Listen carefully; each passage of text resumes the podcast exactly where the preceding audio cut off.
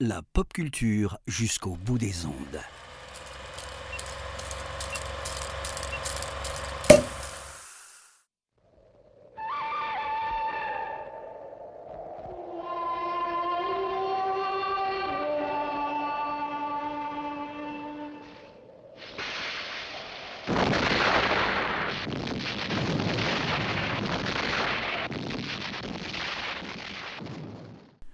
Bonsoir à toutes, bonsoir à tous. Bienvenue dans ce dixième numéro de l'apéro ciné. Je suis Antoine et pour ce numéro, je reçois Paul euh, pour venir nous parler du maestro Sergio Leone. Salut Paul, comment ça va? Ça va bien et toi, Nickel? Ça va, ça va. Alors on peut te retrouver euh, sur un petit site qui m'est franchement méconnu qui s'appelle Cinémacro. C'est bien ça, oui, un petit site euh, que tu dois sûrement connaître de nom, je suppose. Oui, j'ai entendu ce nom, euh, ce nom de loin. Trêve de blague, j'ai eu la chance de collaborer euh, avec toi pendant quelques temps et je te sais euh, grand amoureux, si ce n'est grand spécialiste de Sergio Leone. J'imagine que tu vas nous en parler avec beaucoup, beaucoup d'amour. Bah, beaucoup d'amour, oui, mais après spécialiste, j'irai pas jusque là quand même. Hein, je reste amateur, hein, mais en tout cas, j'essaierai évidemment d'en parler avec amour. Eh ben, c'est ce, c'est ce qu'on va voir. Je te propose, euh, si tu veux, pour commencer, qu'on s'attaque au, questionnaire de Proust. Ça me va, parfait. Et j'aimerais savoir euh, quelle est ton, ton entrée en cinéphilie? Hum, déjà, cinéphilie, je, je sais pas trop. Hein. Je vais pas revenir sur le terme euh, qui, qui, qui invoque plein de débats sur Twitter, hein, mais je pense que ça a commencé bah, assez tôt, en tout cas peut-être pas cinéphilie, mais intérêt pour le cinéma, genre quand mon père a commencé euh, à m'acheter beaucoup de DVD quand j'étais jeune, euh, et qui m'a un peu euh, biberonné au, film de, de Louis de Funès, qui, euh, en dépit de, de tout euh, critère qualitatif, qui, bah, qui me faisait rire tout simplement de manière, totalement, comment dire, de manière primaire. Et euh, même si ça ça peut-être pas développé une envie de cinéma, en tout cas oui, il y a eu un intérêt de cinéma qui venait qui venait assez rapidement. J'ai dû les découvrir du coup vers 4 5 ans, je dirais. Et après s'il y a vraiment une pierre angulaire, je dirais une vraie entrée en cinéphilie, ça doit être vers 6 7 ans environ. Bon, les souvenirs sont assez flous, hein, j'ai pas les, dates exactes. Hein. Euh, bah faut savoir que vers ces années-là, du coup, j'étais euh, très fasciné par les dinosaures, etc. Comme euh, les, trois quarts des enfants euh, de mon âge. Et du coup, bah, mon père m'a conseillé un petit film, pas trop connu évidemment, qui s'appelle Jurassic Park. Et, euh, et du coup, bah, ça a été, c'est à partir de là que tout est né. Et je saurais pas dire vraiment si c'est né de du film en lui-même ou de tout ce qu'il a suscité en termes d'imaginaire. C'est-à-dire que mon père m'a acheté le DVD, etc. Et euh, le, le, visionnage, je l'ai repoussé euh, quelques temps. Euh, ou alors c'est mon père qui m'avait interdit de regarder jusqu'à une certaine période, je, je me rappelle plus exactement. Mais du coup, j'avais seulement la jaquette du DVD euh, comme, comme comment dire, comme terreau pour l'imagination, si je peux dire ça comme ça. Et j'avais juste cette espèce de, de mâchoire de T-Rex qui qui ornait la jaquette, qui et qui du coup suscitait toutes mes attentes. C'est juste cette simple image en fait qui m'a amené à une euh, comment dire à une idée du cinéma, un rapport à l'image qui est qui est purement euh, cinématographique si je peux dire. Et après il y a eu le visionnage, j'ai vu je pense une cinquantaine de fois, je voyais une fois par jour. Et du coup je pense que c'est vraiment ce ce film du coup qui va qui m'a tourné vers la cinéphilie puisque c'était pas comme comment dire comme les films de Luc que j'ai mentionné avant euh, des, des simples le film qui me divertissait et qui m'interrogeait pas sur euh, sur des notions cinématographiques. En même temps, j'étais jeune, mais du coup, après Jurassic Park, j'ai vraiment eu une envie, c'était de devenir réalisateur. A vraiment eu, euh, voilà, une envie de faire du cinéma. Et un nom que j'ai retenu, le premier nom, je pense que j'ai retenu euh, en, en réalisateur, c'était Steven Spielberg. Et puis ça m'a vraiment après, ça a contribué à cette entrée en cinéphilie, en cinéphilie, comme tu dis, avec bah, Les Dents de la Mer, qui traumatise, je pense, encore aujourd'hui. La guerre des mondes, etc. et, beaucoup de choses. Pour faire bref, ouais, je pense que cette entrée en cinéphilie, elle, a dû se faire, voilà, vers les 7, euh, 7, 8 ans. avec bah, une bonne partie de la filmographie de, Spielberg. Je pense qu'on peut remercier ton père et euh, remercier Spielberg de t'avoir euh, ouvert au cinéma. Oui, largement. Oui, largement. Je voulais savoir, j'enchaîne avec une question euh, que souvent les invités n'aiment pas. C'est, euh, j'aimerais savoir quel est ton classique ennuyeux. Euh, classique ennuyeux, c'est-à-dire un, un film considéré comme classique que qui personnellement me m'emmerde un peu quoi. Ouais, en quelque sorte. J'ai pris quelques notes, j'en ai noté deux. Encore une fois, c'est le terme est un peu galvaudé, mais dans le sens où c'est pas forcément les films que je trouve ennuyeux. Hein. Je mets pas en doute leur leur leur statut, mais je pense que c'est des films qui résultent surtout d'une d'une séance particulière ou euh, ou de je sais pas d'une je les je les ai peut-être pas vus au bon moment euh, de la bonne façon du coup. Mais en tout cas, le celui que j'avais noté le, plus important, c'était euh, c'était d'un d'un film de Tarkovsky que que, que j'aime beaucoup hein, Tarkovsky. Mais c'était euh, Le Miroir qui était je crois l'avant-dernier film que je que je devais voir dans sa filmo. Et j'ai repoussé le visionnage euh, beaucoup beaucoup de fois. Tout ça pour finalement le regarder un jour euh, où j'étais crevé après 4-5 heures de sommeil. Donc déjà avoir un Tarkovsky avec 4 heures de sommeil, c'est pas spécialement une bonne idée. Alors voir le miroir avec 4-5 heures de sommeil, c'est encore moins une bonne idée. Puisque bah c'est peut-être euh, pour beaucoup c'est euh, un des plus grands de Tarkovsky qui se détache ici, je pense, le plus de la narration dans, dans le sens où c'est un film, j'ai aucun souvenir de quoi ça parle. Et du coup, de cette manière, c'est très dur de s'y attacher et c'est pas très dur de, de rentrer dedans tout simplement. Donc, si je devais choisir ouais, un classique ennuyeux, euh, j'aimerais pas choisir celui-là, mais après, si je dois être honnête avec moi-même, oui, c'est peut-être le seul qui m'a fait cet effet-là. Après, je pense que je le reverrai et je le redécouvrirai sûrement la deuxième fois. C'est en même temps, alors euh, moi je confesse un, un manque de culture absolue puisque je n'ai vu aucun film de Tarkovsky.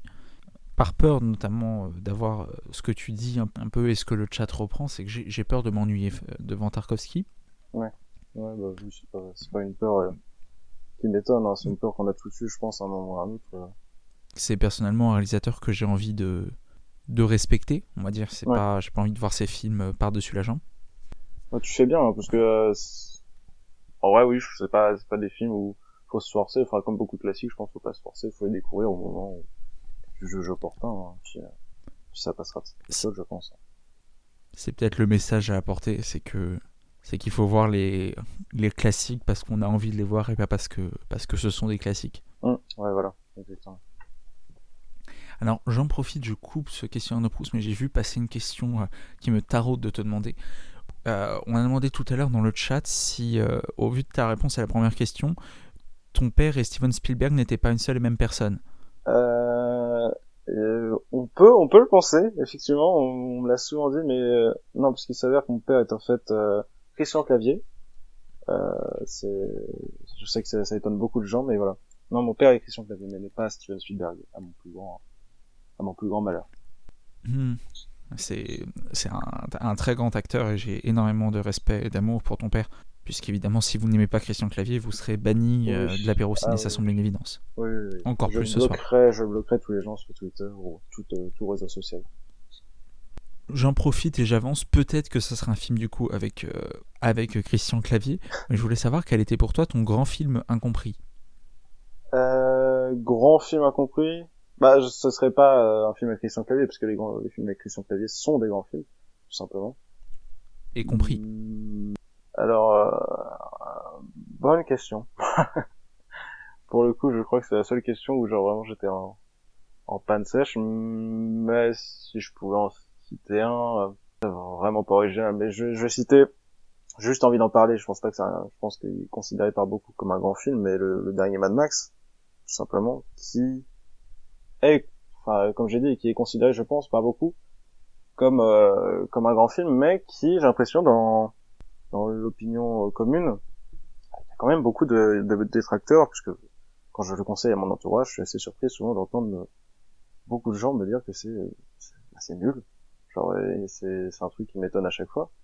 Souvent les mêmes les mêmes euh, les mêmes arguments, hein, le, fameux il n'y a pas de scénario, euh, c'est un aller-retour, etc. C'est juste de l'action pendant deux heures. Mais, mais, justement, je, ça, je, je comprends pas. Genre, c'est, pour moi, c'est évidemment le plus grand film euh, des, des années 2000. Mais c'est un film qui renvoie à toute une, toute une veine de, de cinéma classique, à toute une, toute une partie du western classique des années 50, qui, notamment du coup, par cette euh, de simplicité narrative et euh, la simple critique comme ça de de, de, sa simplicité, euh, bah, j'ai vraiment du mal à comprendre. Je pense que c'est aussi lié à l'époque où aujourd'hui on a tendance à, à surcomplexifier euh, les récits pour à peu près rien. Mais voilà, si je devais choisir un grand film accompli, ce serait Fury, Fury Road du coup. Bon, même si je pense que c'est pas spécialement euh, la réponse attendue pour ce, ce genre de terme. Quoi. Alors, euh, je sais que ça, le chat est pas forcément content puisque ils sont pas d'accord sur la notion d'incompris. Mais si moi je comprends euh, bien ce que tu dis et ce que je ressens aussi, alors je mets peut-être plus de réserve sur Fury Road que toi, mais euh, mais c'est surtout que c'est un film qui est un peu en, marge de ce que de ce que les grands blockbusters de l'époque où il est sorti proposaient. C'est peut-être en ça qu'il est incompris. Euh, j'enchaîne sur le questionnaire de Proust avec la, quatrième question. Je voulais savoir euh, quel est ton plaisir coupable? Dernièrement, j'en ai eu pas mal, j'ai l'impression. Dans les gros blockbusters américains, parce que bah il y a une grande baisse de qualité hein, dans les blockbusters américains modernes. Mais justement, dans cette baisse de qualité, il y a des, espèces de, de, comment dire de saillies euh, nanardesques qui, qui se baladent un peu partout je pense, je sais pas, Fast and Furious 7. Les derniers Fast and Furious, pour moi, c'est des grands plaisirs coupables, par exemple, surtout le 7, du coup. Euh, Aquaman aussi, encore une fois, de, de James Wan, euh, The Predator de Shane Black. Enfin bref, c'est, c'est à la fois des films qui, qui représentent, euh, du coup j'en ai pas un en particulier, hein, mais c'est à la fois des films qui représentent tout ce que Hollywood est devenu euh, aujourd'hui, c'est-à-dire c'est des films que je trouve nuls, genre vraiment nuls, mais, mais qui, qui euh, sont tellement débiles est tellement euh, sérieux, est tellement euh, motivé à être premier degré malgré la, leur, stupidité. Bah, c'est des filles que je trouve euh, que je que je trouve absolument genre réjouissant. Et, et pourtant, genre, comme je dis, c'est c'est c'est laid, c'est c'est bête, c'est souvent c'est pas très bien mis en scène, mais je sais pas, c'est c'est en tout cas c'est quelques exemples là, c'est c'est des films que je pourrais revoir, je les ai vus qu'une seule fois, hein, mais que je pourrais revoir avec euh, beaucoup de plaisir. Après, si j'avais un, un autre, euh, j'en ai, j'en ai un qui ressort peut-être plus, euh, et qui date du coup pas de cette période moderne, mais ce serait Top Gun, le premier Top Gun de, Tony Scott. Tony Scott qui est, qui, qui est, qui très talentueux, hein. mais Top Gun c'est un film que j'adore vraiment, alors que pourtant je trouve c'est un film quoi gentiment moyen et c'est plutôt dans la branche basse de la, de la carrière de Tony Scott que c'est vraiment symptomatique des années 80 on a des périodes on a des personnages stéréotypés leurs relations pas très intéressantes avec cette photo très années 80 néon bleu etc qui est assez ringarde hein. Bah, c'est un film ringard. J'aime pas ce terme là mais pour le coup c'est un film que je trouve très ringard mais qui justement bah me, me procure un plaisir euh, total à voir ça aujourd'hui puisque justement c'est ça, ça respire le kitsch à chaque instant, t'as, t'as, une BO qui est incroyable, t'as une, t'as une belle amitié quand même, mine de rien, et t'as, euh, t'as des, et puis t'as, t'as, Tom Cruise, tout simplement, en fait, juste euh, Tom Cruise qui sourit pendant deux heures, moi ça suffit à me, ça suffit à me rendre, bah, me un film appréciable, quoi. Après, je, contrairement aux exemples d'avant, c'est un film qui a des, qui a quand même pour lui, hein, Tony Scott c'est pas un tâcheron, il, il scène très très bien des scènes de vol par exemple. Et comme j'ai dit, il y a aussi une belle histoire d'amitié qui est un peu sous-estimée à mon goût. Mais après voilà, donc c'est pas un film que je trouve incroyable, mais pourtant c'est un film que j'adore euh, de, tout mon être. Tu iras sûrement voir euh, la suite. Euh, je sais pas si elle est déjà sortie ou, ou si elle doit sortir. en fin d'année, je crois. oui, je serais curieux, même si justement on va peut-être un peu perdre à mon goût de, bah, de, de tout le charme du premier, hein, mais j'irai le voir quand même euh, avec curiosité. Je voulais savoir euh, quel est le film qui t'arrache une larme? Film qui m'arrache une larme. Dernièrement, j'ai revu euh, Cinéma Paradiso avec un peu la, la peur que le deuxième visionnage bah, me, fasse totalement changer d'avis sur le film. C'est un film que j'aimais, sans, sans l'adorer, et je pensais du coup qu'en le revoyant, je trouvais ça encore moins bien. Et du coup, non, c'est un film qui au second visionnage a été euh, quasi claque en fait. Et c'est un film dont l'émotion m'a pris euh, sans que je m'y attende vraiment en fait. Euh, toute la relation avec euh, Noiret et l'enfant, je la trouve absolument sublime. La, la séquence finale est peut-être une des plus belles choses que le cinéma ait jamais fait. Et puis la, la bande originale de, bah, de Morricone, dont, on parlera, on parlera sûrement plus tard, est là aussi incroyable. Et bref, c'est, je l'ai revu. Euh, en famille en plus, et j'avoue, j'avais la petite larme qui était, était prête à sortir, que bah, normalement quand je regarde un film en famille, il y a, plus un esprit euh, de divertissement et enfin il y a moins d'émotion euh, inévitablement quand je regarde un film avec, d'autres gens. Mais là, pour le coup, cette fois-ci, j'avais revu avec des gens et j'étais vraiment les yeux mouillés à la fin, etc. Et je ça magnifique. Et sinon, si j'en ai un autre, je dirais euh, la saga Rocky. Je, je, balance ça comme ça sans trop m'y attarder, mais la saga Rocky aussi me, me verse toujours euh, une petite larme à chaque fois que je regarde. Ça, je pense que ça va emporter des gens aussi le, le choix de, de Rocky. Ouais. Je voulais savoir quel est pour toi le film pour une soirée à plusieurs. Le problème des soirées à plusieurs, c'est que j'ai souvent tendance à plus me tourner vers des films récents parce que j'ai l'impression, enfin, euh, dans mes connaissances, j'ai l'impression qu'il y a une sorte de rejet un peu des films un peu plus vieux. Donc, inévitablement, moi, le film pour une pour une soirée à plusieurs que je que je conseillerais, c'est Tonnerre sur les tropiques, donc déjà une comédie. Et c'est pas c'est pas la comédie que je conseillerais le plus en temps normal, mais vu que c'est un film plus récent et du coup que je sais, enfin, un peu bêtement plaira à, à plus de gens, c'est souvent celui que je conseille parce que je trouve que c'est un film absolument génial. Genre, je, je trouve ça la séquence d'intro de Tonnerre sur les tropiques c'est c'est du caviar et euh, bah c'est surtout que mine de rien Ben Stiller c'est pas c'est pas un metteur en scène inintéressant hein. c'est un metteur en scène qui comprend les codes hollywoodiens et qui sait les détourner avec euh, une sorte de de ouais d'humour de sale gosse quand il quand il essaie de faire cette euh, cette parodie cette euh, ce détournement du tournage d'Apocalypse Now et bah il en fait quelque chose de déjà drôle avec un humour assez régressif qui, qui est bienvenu dans alors que dans, dans un Hollywood qui, peine à en faire de l'humour comme ça et puis c'est un film qui, qui profite bah, de, comme j'ai dit d'un vrai travail de mise en scène avec des séquences bah, qui marchent seulement grâce au cadre et c'est mine de rien assez rare je trouve aujourd'hui euh, d'avoir euh, d'avoir des comédies comme ça et euh, comme tu l'as cité tout à l'heure avec une performance de Tom Cruise qui ah oui oui, oui effectivement euh, peut-être le plus grand fou rire que j'ai eu au cinéma euh, de ma vie. à jamais. Je, je pense qu'on qu'on cite, euh, qu'on pensera à la même scène, mais oui, il y a une scène notamment avec Tom Cruise qui, qui a fait partie de la, la réputation du film, mm. qui, est, qui est très drôle. Encore plus drôle quand on remarque pas sur le coup qu'on a affaire à Tom Cruise. J'ai juste remarqué à la fin du film, moi, que c'était Tom Cruise pour ma part. Alors peut-être que tu vas encore citer Tom Cruise ou tu vas nous donner un autre nom, mais euh, j'aimerais savoir euh, qui est l'actrice ou l'acteur euh, qui te pousse dans les salles. Euh, bah Tom Cruise. Non, euh, plus sérieusement, euh, bah je pourrais citer des noms. Je pourrais citer des noms. Dernièrement, je suis par exemple allé voir Back North parce que bah je trouve que parce que j'aime beaucoup François Civil ou ou Karim Leclou. Euh, je, je, vais voir des films aussi. Enfin, j'adore Emma Stone, j'adore Jean du Jardin dernièrement pour ces 3 Enfin, voilà, mais c'est pas, c'est pas, je saurais pas citer de nom particulier pour le coup parce que j'ai l'impression que, j'ai pas l'impression qu'un acteur va me pousser à, aller voir un film en fait. C'est-à-dire que même si j'ai de l'amour hein, pour beaucoup d'acteurs, quand, le film m'intéresse pas, quand je trouve que le réalisateur m'attire pas, quand le sujet m'attire pas, etc., bah, je, je vais juste pas y aller. Hein. Je pense à, je pense à Emma Stone, du coup, que j'ai cité. Mais, euh, bah, j'ai beau adorer Emma Stone, j'ai, j'y touche même pas avec un bâton, genre, je, je veux pas avoir ce truc.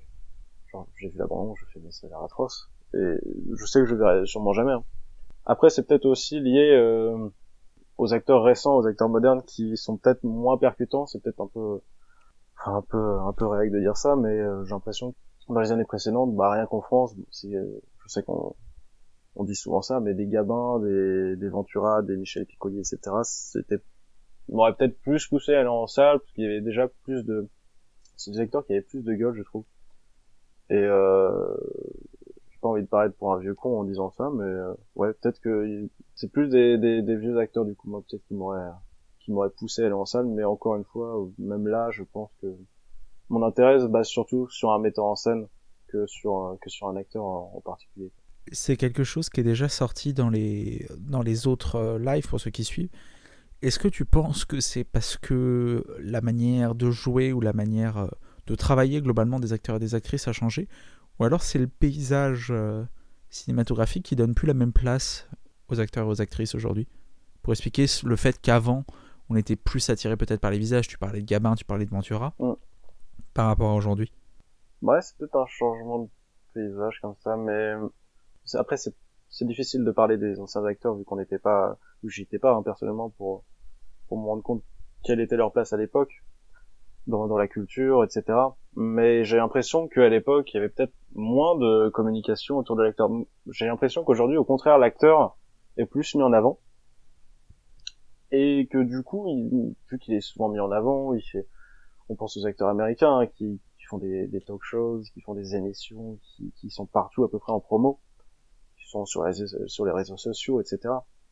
Et je pense que c'est euh, un peu cet abattage euh, médiatique, bah ça tue un peu euh, l'image de l'acteur. Enfin c'est ça, ça rend l'acteur presque commun. En fait, c'est une sorte de de volonté. J'ai l'impression aujourd'hui que de faire de l'acteur quelqu'un de de banal en fait, de, qui, qui serait proche de toi comme comme un ami, comme une connaissance, en te le mettant à peu près partout. Mais sauf que je crois que c'est peut-être pas la bonne méthode puisque finalement en rendant l'acteur bah ouais bah comme je dis euh, banal euh, bah, on perd un peu euh, ce côté un peu sacré c'est un bien grand mot hein, mais ce côté un peu iconique de, de l'acteur qu'on pouvait entretenir il y a quelques années avec des acteurs donc, que j'ai mentionné avant qui étaient peut-être moins présents j'ai l'impression dans la sphère dans la sphère médiatique etc. mais après comme je dis hein, je peut-être je me trompe hein, peut-être qu'on va me ressortir des des promos de films avec Gabin, etc., où ils étaient à peu près partout sur la télé, etc., mais, j'ai pas l'impression que, que c'était à ce point-là. Et déjà, ils avaient pas les réseaux sociaux, il y avait moins de d'abattage euh, journalistique euh, possible. oui, euh, Gabin n'avait pas encore le droit à son passage chez Ardisson. Oui, je pense que ça joue beaucoup. Alors ça peut-être être en lien avec ce que tu viens de dire, mais j'aimerais savoir quelque chose que tu ne supportes pas au cinéma. Au cinéma, dans, dans les salles de cinéma ou au cinéma euh, avec un grand C euh? Pas les deux, si, si t'as des idées pour les deux. Hmm, bon, euh, au cinéma, dans les salles de cinéma, j'ai pas de truc particulier. Hein. Je suis comme tout le monde, hein. j'aime pas le, le bruit, j'aime pas que quelqu'un me mâche des popcorn dans l'oreille. Euh, mais après, au cinéma, de manière générale, c'est difficile d'englober ça parce que bah, j'ai beaucoup de choses que j'ai du mal à supporter aujourd'hui. Mais bah, si je devais englober, c'est un problème. Euh, je que je suis souvent revenir à ça, hein, mais c'est un problème avec euh, Hollywood en ce moment. Enfin, pour avoir vu beaucoup de films euh, hollywoodiens, euh, par exemple, euh, quand je suis les, enfin, dans les festivals, etc. Bref, Hollywood a toujours la main mise. du coup, quand on, on, enchaîne des films comme ça américains, on se rend compte, j'ai l'impression, de, de la mainmise des studios aujourd'hui que, que beaucoup de gens ont déjà évoqué. Hein mais euh, il y a vraiment quelque un vrai problème, je trouve, avec les studios hollywoodiens aujourd'hui, qui, euh, qui sont bah, un fossé comparé à la politique des studios avant et la politique des studios maintenant. Euh, et ça concerne pas seulement Disney, hein. Disney, des gros studios comme ça qui, qui, créent des formules pour leurs films. On a plus à faire, on a plus à faire des produits maintenant qu'à des films. Mais ce truc en fait du produit, de l'uniformisation euh, des films, c'est pas seulement pour les gros studios, du coup, comme je dis, euh, Disney, etc., que pour les petits, en fait. C'est là mon plus gros problème, c'est que j'ai l'impression que des petits studios américains, comme A24, par exemple, j'ai l'impression que même, même pour un petit studio comme ça, euh, on a vraiment euh, une image de marque qui est travaillée, plutôt que des vraies intentions cinématographiques, si je peux dire. C'est-à-dire qu'à 24, c'était que c'est studio qui, qui, qui se vend comme très libertaire, qui laisse beaucoup de place à l'auteur, etc., comme à l'époque. Alors que bah, je trouve que pas vraiment en fait. J'ai l'impression que c'est c'est la même chose que un, grand studio, euh, c'est-à-dire une liste de de, de, de, de trucs à faire, une, une, formule tout simplement, mais à une plus petite échelle en fait. Et enfin les films à 24 que j'ai vu cette année, moi c'est c'est ça m'a conforté un peu dans, dans cette pensée. Genre Minari, j'ai pas du tout aimé. Je, je trouve c'est un film qui a plus de regard, qui a pas de regard sur son sujet. Euh, au Festival de Cannes, j'ai pu découvrir euh, After Yang, euh, qui est un prochain euh, film à 24 aussi, euh, un film de science-fiction, qui avait exactement le même problème. Et enfin bref, tout ça pour dire que bah même si c'est un studio que je respecte, pour des films comme Swiss Army Man que je trouve brillant, pour Ghost Story ou pour des, des choses qui ont été qui ont déjà été citées plusieurs fois, j'ai l'impression que bah même un petit studio comme ça, c'est c'est vraiment symptomatique de ce que devient bah, l'industrie hollywoodienne aujourd'hui, c'est-à-dire bah, du coup une industrie. C'est, c'est plus vraiment au cinéma, c'est vraiment quelque chose d'industriel et de purement commercial. Voilà. Ça me fait plaisir de t'entendre euh, citer euh, Swiss Army Men euh, en, en porte-étendard. Bah, je crois qu'on avait parlé, on en avait parlé tous les deux du coup sur sur Cinémacro. On avait chacun un article dessus, si je me souviens. Oui. on a parlé de Spielberg au, au, début de ce questionnaire de Proust j'ai le souvenir que Spielberg, euh, avec Lucas, disait il y a quelques années que le système en, en place allait finir par, euh, par s'écrouler euh, sur lui-même comme un château de cartes. Je sais pas ce que tu en penses. Mmh, je l'espère. Mmh, après, je suis pas un, je suis pas analyste. Hein. J'ai sûrement déjà moins à la place qu'ont Spielberg et Lucas pour pour deviner ce genre de choses, mais bah le système a toujours évolué. Hein. De toute manière, s'il est arrivé s'il est devenu ce qu'il est aujourd'hui, il, changera forcément d'une manière ou d'une autre, peut-être en pire. Moi, je, je prédis en pire, hein, malheureusement, mais oui, il va forcément, ils vont forcément devoir faire table rase à un moment ou à un autre et, se remettre en question. Il y a bien un moment où, de toute façon, je pense que ça marchera plus et il faudra, faudra, faudra refaire comme avant.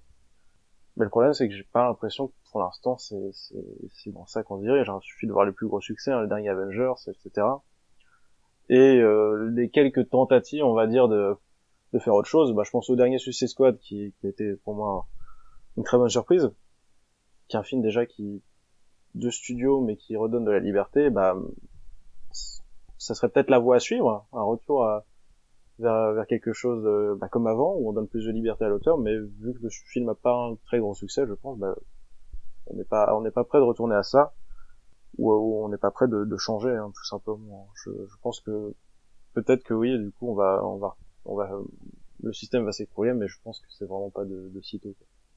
Est-ce que pour toi, c'est un peu dans la lignée de ce que tu viens de dire finalement, mais est-ce que pour toi, euh, le streaming, c'est l'avenir du cinéma? Quitte à réfléchir sur mmh. l'industrie en général. Je pense que oui, hein, qu'on le veuille ou non, je pense que le streaming, c'est bah ça va peut-être bah comme j'ai oui comme tu dis hein, ça va peut-être être, euh, la voie à suivre s'il y a un nouveau système ce sera peut-être ça hein. ce sera le système du streaming et je pense que la salle est vouée à disparaître d'une certaine manière moi j'en ai pas envie hein. je j'ai peur de ça hein. mais quand je vois aujourd'hui le nombre de moyens de, visionnage qu'on a que ce soit téléphone ordinateur même montre connectée ou je sais pas trop quoi euh, je me dis que on a pu cet aspect unique de la salle de cinéma comme moyen de visionnage. C'est ce qui la rendait si importante à une période, c'est que bah, les gens pouvaient voir que ça, pouvaient voir les films que en salle de cinéma. Et puis euh, après, on a eu la télé déjà qui permettait de revisionner les films, etc. Et pas mal de choses.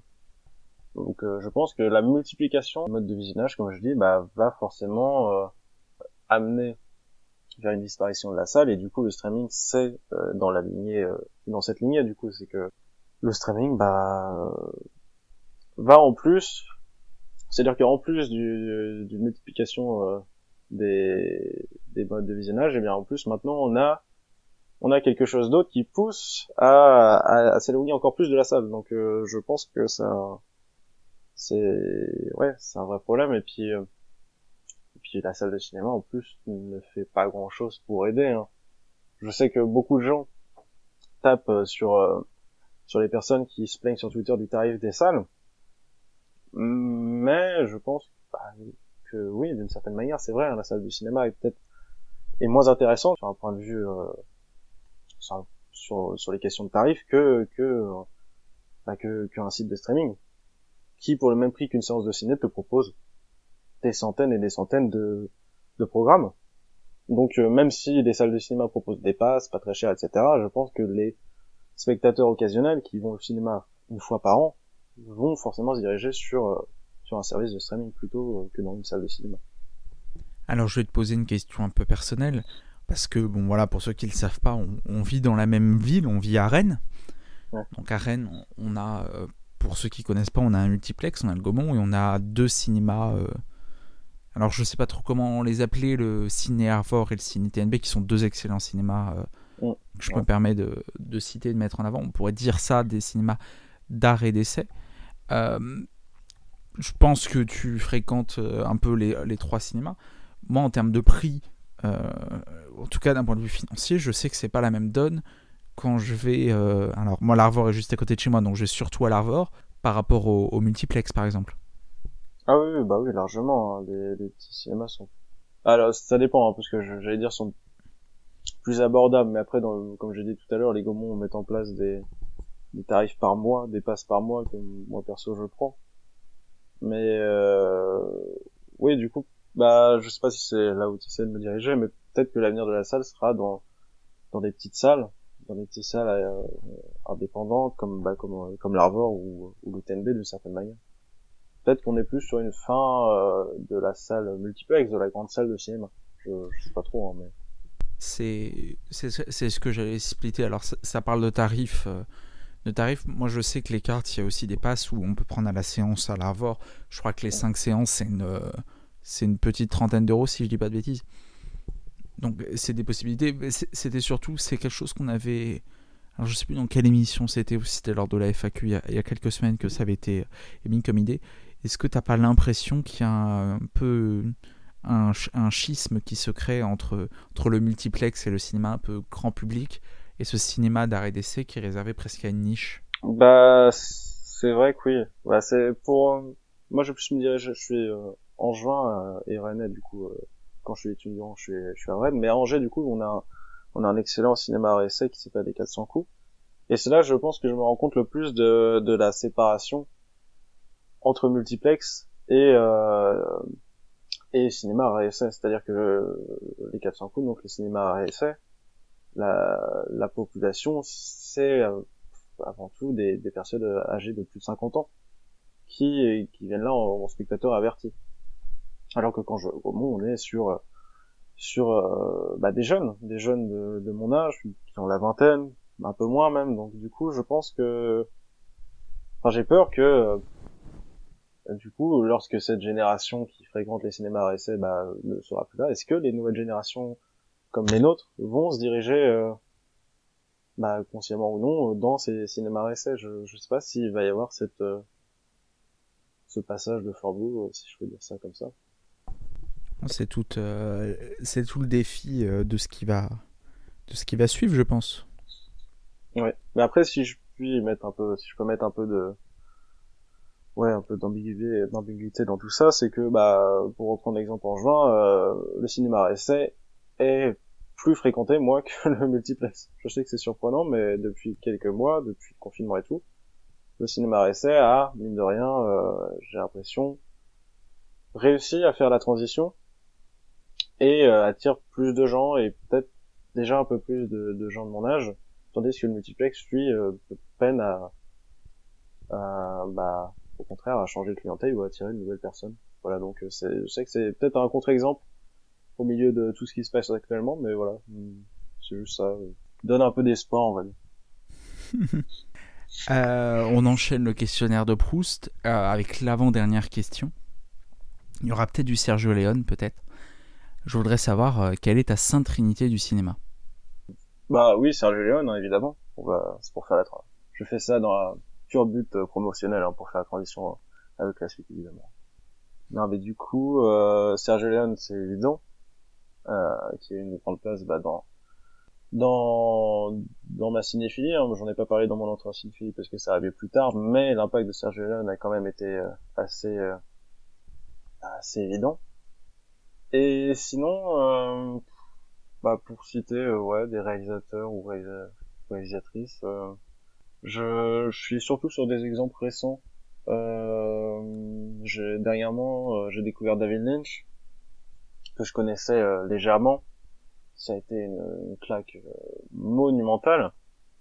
C'est-à-dire que bah, Twin Peaks, euh, que ce soit du côté bah, serial avec Twin Peaks, qui est à mon goût bah, le, ce, que, la série peut faire de mieux, et ce que la série pourrait faire constamment. C'est-à-dire que c'est quelque chose qui exploite euh, au maximum son média, et même au niveau des longs métrages, c'est un, cinéaste fascinant, genre Lost Highway, Mulholland Drive pour son plus connu, etc.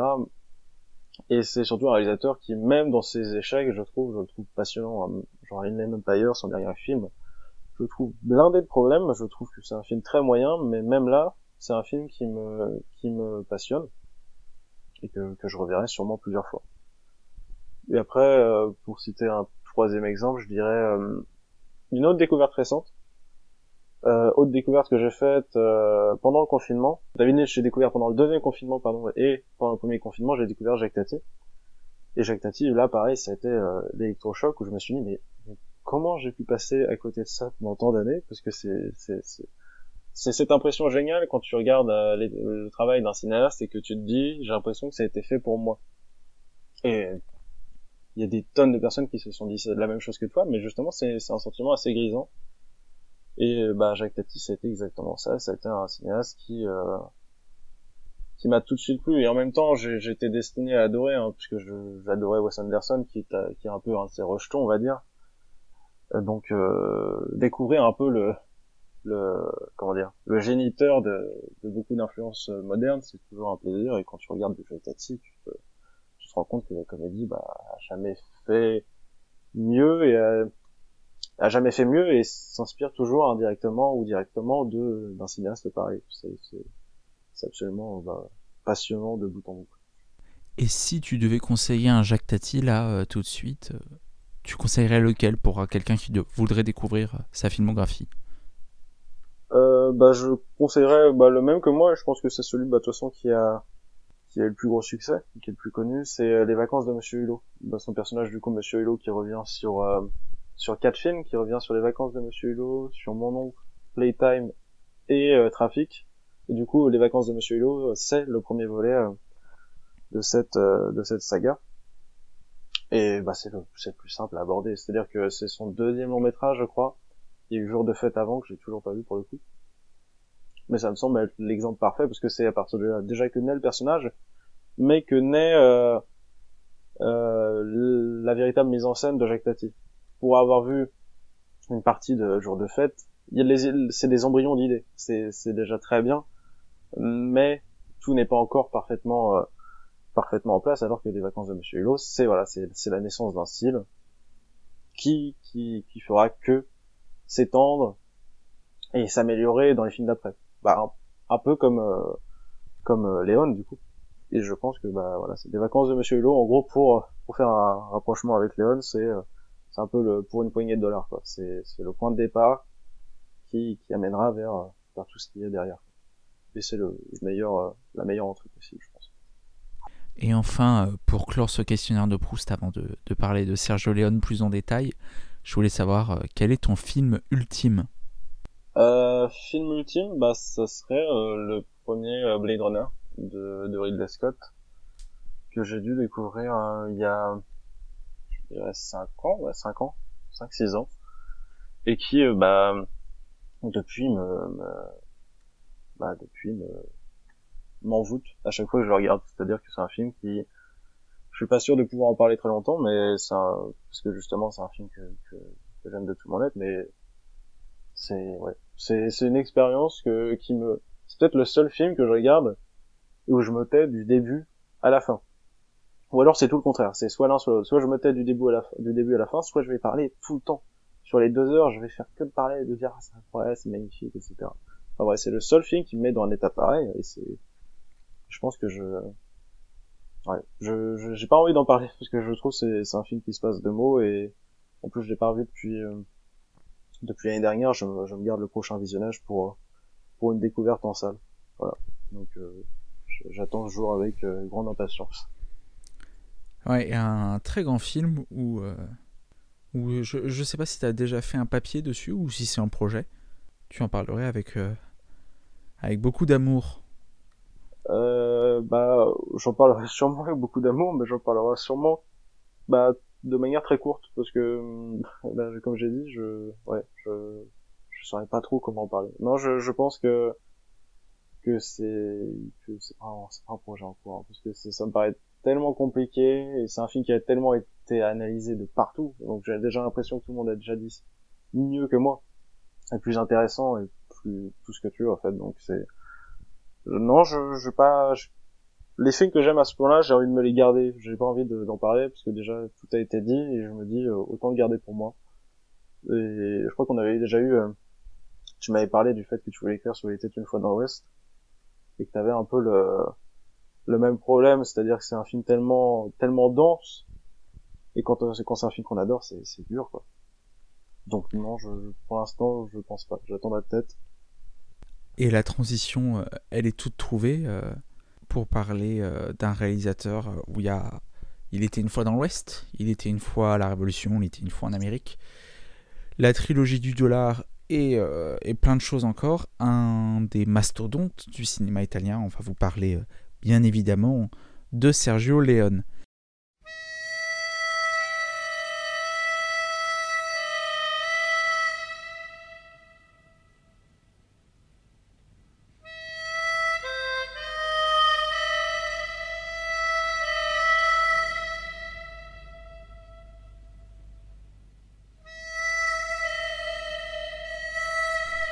Alors peut-être je vais le présenter avant qu'on en discute plus en détail.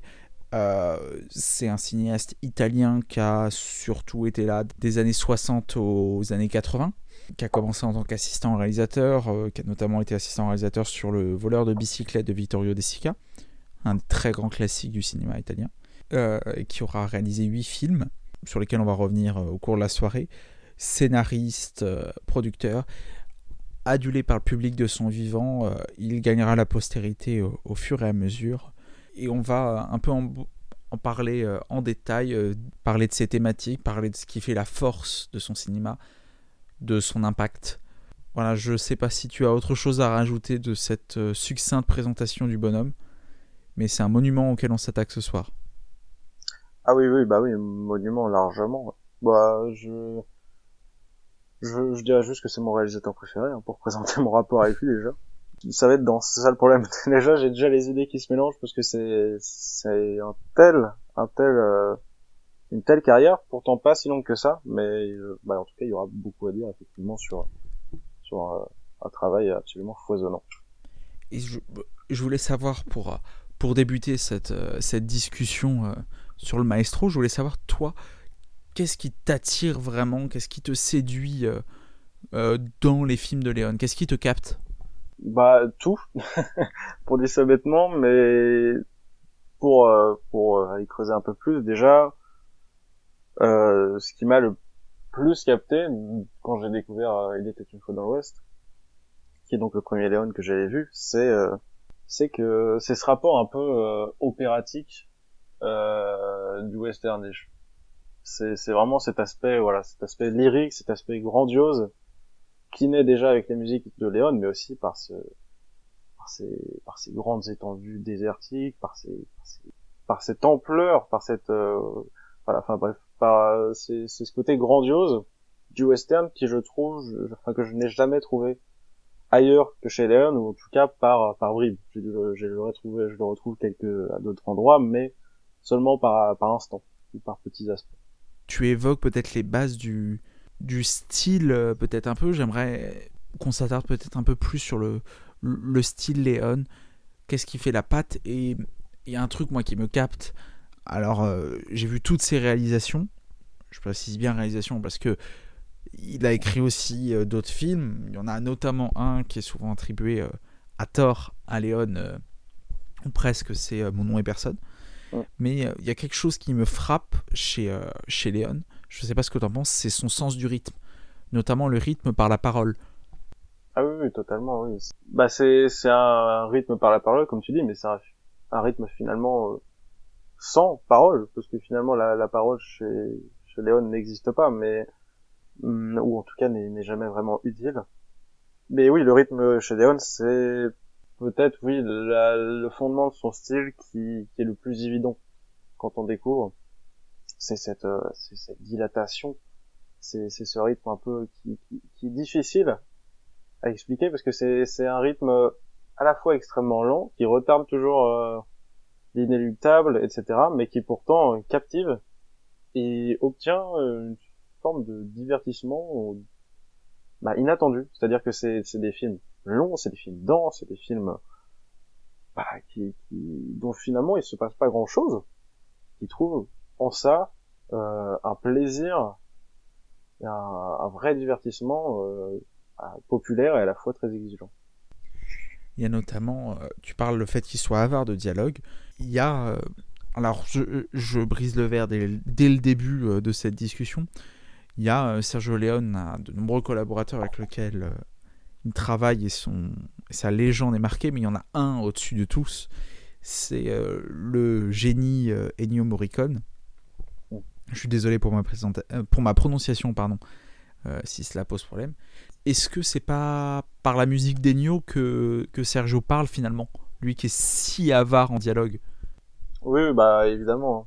C'est, bah, je pense déjà pour beaucoup de gens, euh, la musique d'Ennio Morricone, c'est forcément assimilé euh, à Sergio Leone et c'est peut-être ce qui marque le plus, même lorsqu'on s'intéresse pas au cinéma. C'est-à-dire que tu regardes Il était une fois dans l'Ouest euh, à 6 ans, je pense, à 5 ans, tu retiens peut-être pas, tu remarques peut-être pas ce qui est fascinant dans la mise en scène, mais tu retiens une chose, c'est euh, c'est par exemple euh, l'harmonica dans Il était une fois dans l'Ouest, c'est c'est c'est ces petits chants dans Le Bon, la et le Truand, c'est c'est ces grandes voix euh, dans ces grandes voix mince, j'ai oublié le nom de la chanteuse, mais dans Il était une fois dans l'Ouest, ce grand air dans l'épilogue, etc. Enfin, je pense que le cinéma de Léon, oui, c'est très musical euh, dans, un premier temps. Ah, là, là, de toute façon, je pense que à citer, euh, citer ces bandes originales, je pense qu'on a tous euh, Ecstasy of Gold dans la tête, qui, mm. la petite chanson qui tourne.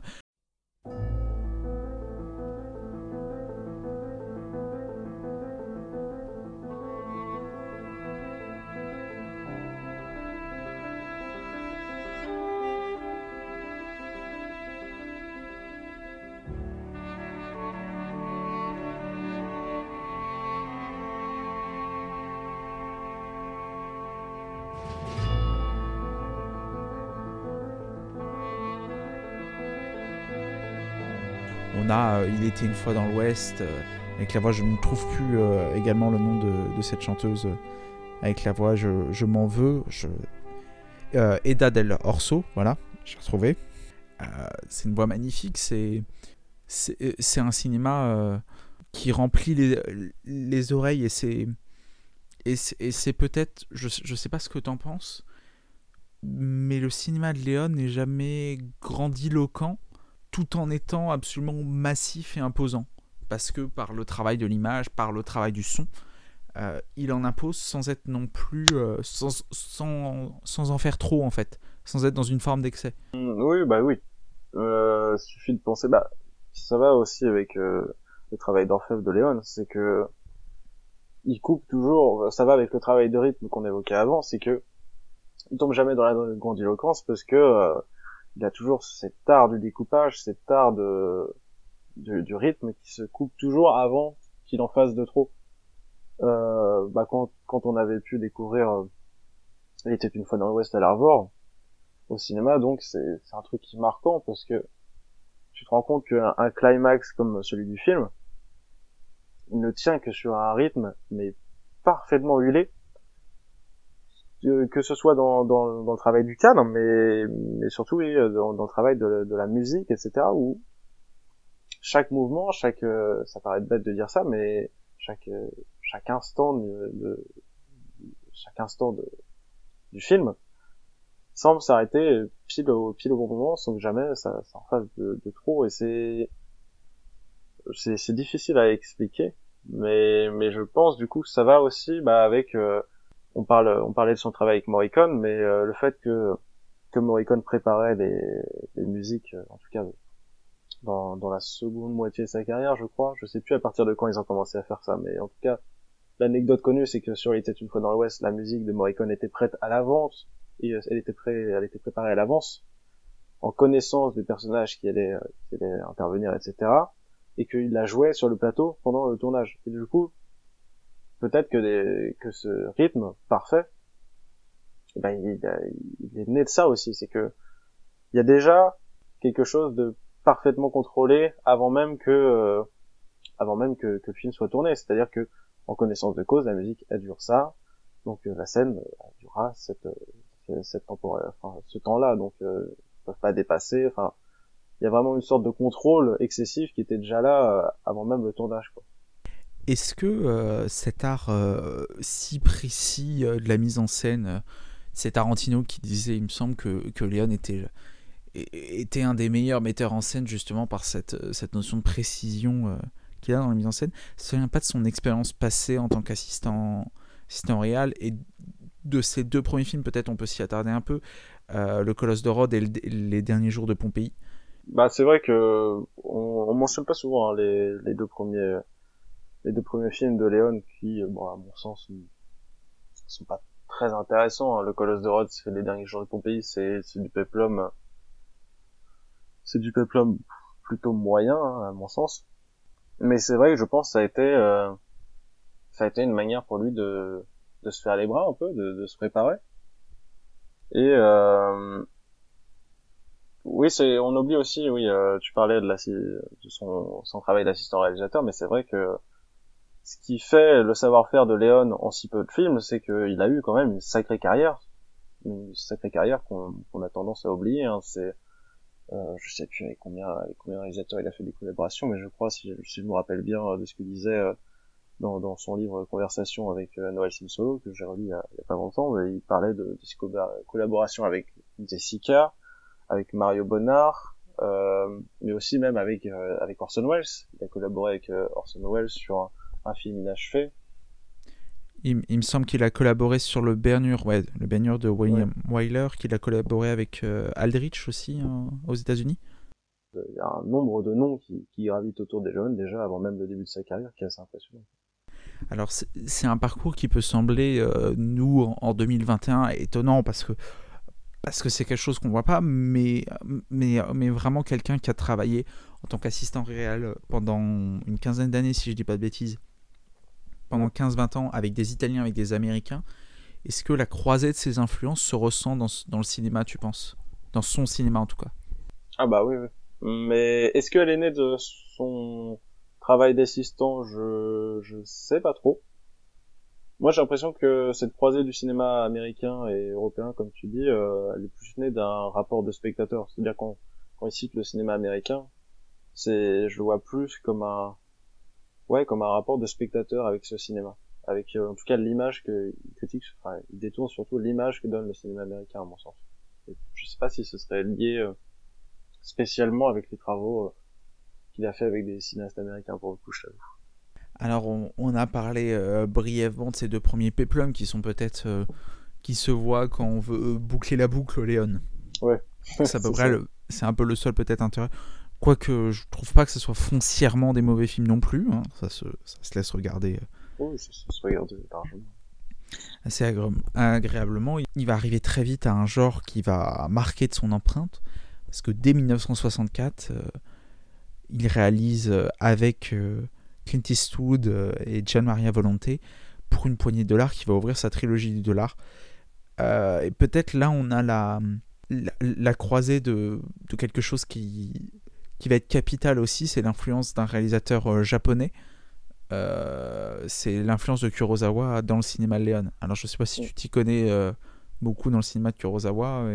Est-ce que tu penses de l'impact qu'il a eu chez Léon Hum, je suis pas un grand connaisseur de Kurosawa. Bah, comme tu parlais tout à l'heure, toi tu repoussais tes visionnages de Tarkovsky, moi aussi les visionnages de Kurosawa que je repousse un peu souvent. C'est-à-dire que j'ai pas vu les sept samouraïs, ou j'ai pas vu Ran, j'ai pas vu pas mal de choses. J'ai juste vu, si je me souviens bien, euh, Barberousse, euh, le château de l'araignée, et euh, j'ai oublié le nom du troisième film, euh, qui, qui suit un jugement euh, autour d'un meurtre, avec trois points de vue différents. J'ai oublié le nom, il m'échappe comme ça. Enfin, du coup, j'ai vu que trois Kurosawa. Je sais, pour traiter l'influence de Kurosawa sur Léon, euh, il y en a, il y en a une qui est, ouais, qui est évidente par rapport peut-être à, à l'image, euh, bah, à l'image euh, que Kurosawa a notamment de, ses personnages. Euh, Kurosawa, malgré tout, sur certains films en tout cas, euh, il enveloppe ses personnages d'une forme de, mysticisme, d'une forme de, il crée une sorte de mythologie autour de, de ces personnages sans pour autant en dire beaucoup sur eux.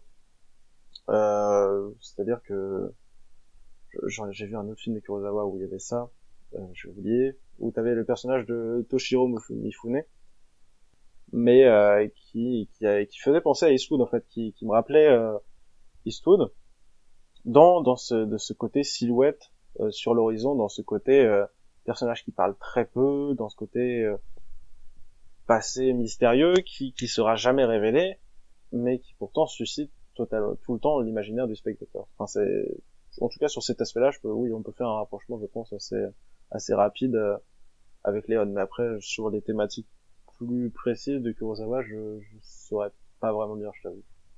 Alors c'est un film peut-être on va peut-être revenir plus en détail sur sur ce film qui est un film estampillé italien parce que euh, voilà faut préciser euh, quand on dit que c'est un un cinéaste italien euh, Léon même si on a l'impression dans la culture commune que c'est un, cinéaste qui a beaucoup tourné avec des américains c'est des, films qui ont été tournés à Cinecittà si je dis pas de bêtises. Non, non peut-être pas celui-là. Celui-là a été tourné en Espagne. Je sais que beaucoup d'Italiens tournaient à Cinecittà dans la... les alentours de Rome. Il a dû, il a dû le tourner vers. Euh... c'est Almaria, je sais plus. Ouais, ouais, c'est. Je pense. Je, je, me suis rendu compte que j'étais en train de dire une une bêtise. Ils ont dû tourner les intérieurs à, à Cinecittà et euh, et, les, et toutes les scènes extérieures en Andalousie il y a une vraie volonté de rester s'implanter en, Italie tout en influant là-dessus le western et le cinéma américain dans les années 60 qui connaît pas forcément une période, euh, période très dorée. Alors je sais que le film a été très mal reçu à l'époque par la critique en disant que c'était notamment un film qui n'avait euh, aucun intérêt il me semble euh, et tout. Pourtant pour une poignée de dollars je me permets d'abuser, je sais pas si tu seras d'accord avec moi, c'est peut-être une des pierres angulaires d'un d'un renouvellement ou d'un nouveau souffle en tout cas pour le western. Ah bah oui, oui, largement, effectivement. Et il faut se mettre aussi dans la tête, je pense, des, des spectateurs de l'époque, hein. début des années 60, si je me trompe pas. J'ai plus la date exacte, c'est 64. 64, oui. Donc on est en 64 et le western, même si pas, pas encore disparu hein, aux États-Unis, bah il est, je pense, dans une dans une forme de dans ouais dans une période assez difficile où euh, on a un peu fait le tour j'ai l'impression de de beaucoup de facettes en tout cas de, de la méthode classique. Et on est dans du western qui finalement tourne plus vers la psychologie des personnages et qui qui regarde plus vraiment en fait euh, l'ouest si je peux dire. Et euh, quand on arrive pour une poignée de dollars j'ai l'impression euh, que on revient on a vraiment le point de vue euh, d'un spectateur européen qui voit ce genre un peu se, détériorer ou en tout cas s'essouffler et qui du coup veut retourner euh, aux, bases du western, c'est-à-dire un cowboy et, euh, et le Far West. Alors après c'est dans les grandes lignes, évidemment la méthode Léon c'est pas juste ça, mais je pense déjà il y a une forme de retour aux sources avec pour une poignée de dollars qui était qui était bah, qui était, était obligé si on voulait vraiment renouveler, euh, renouveler le western. Il y a, y a un truc que tu t'as dit qui, qui me semble très intéressant, c'est qu'il regarde plus à, à l'ouest.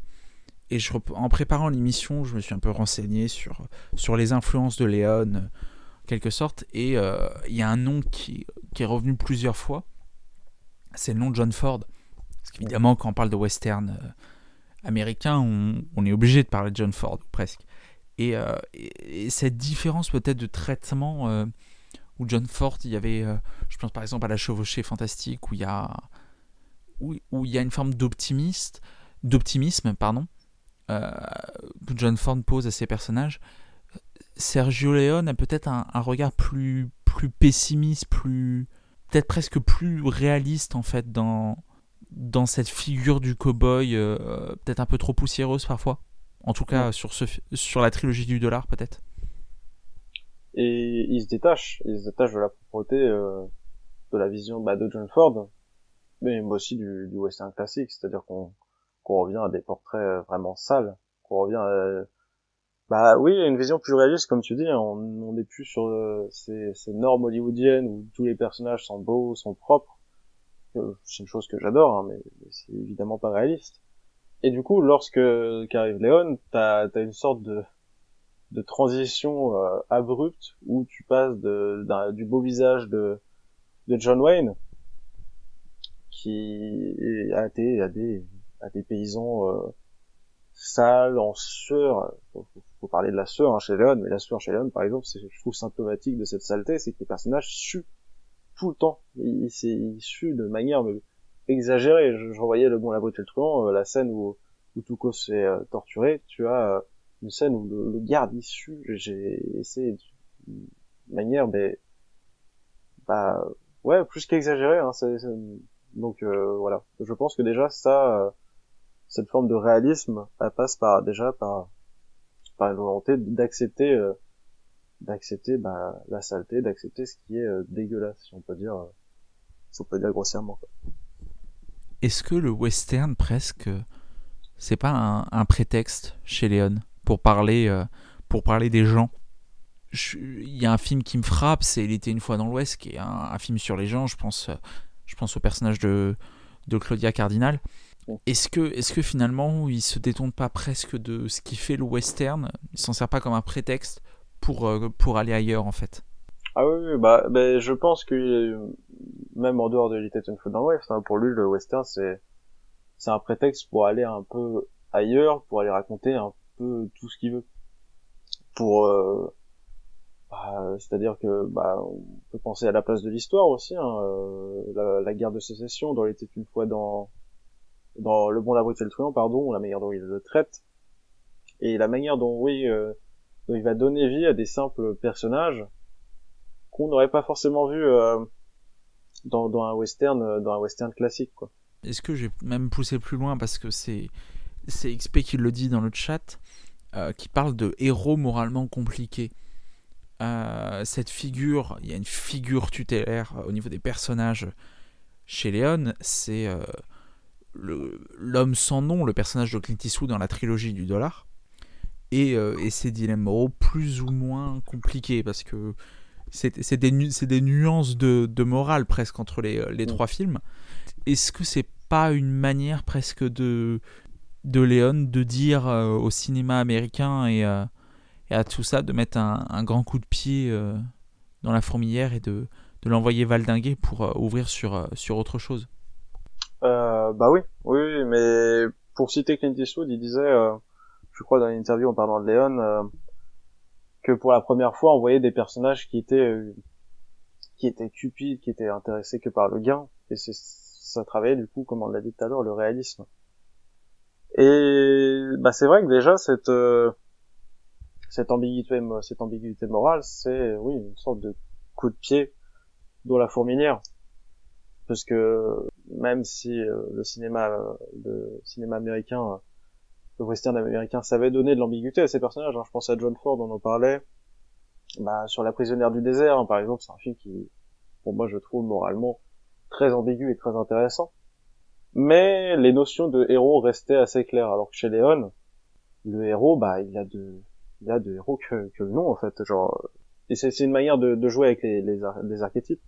Faut voir, par exemple, euh, le bon, la moitié truand, la scène où euh, le bon du coup euh, Clint Eastwood nous est présenté, c'est peut-être, bah, comme tu dis, le, c'est peut-être là qu'on voit le plus euh, zone brumeuse, comment dire, la, la morale chez Léon, c'est c'est très brumeux, c'est très c'est très problématique.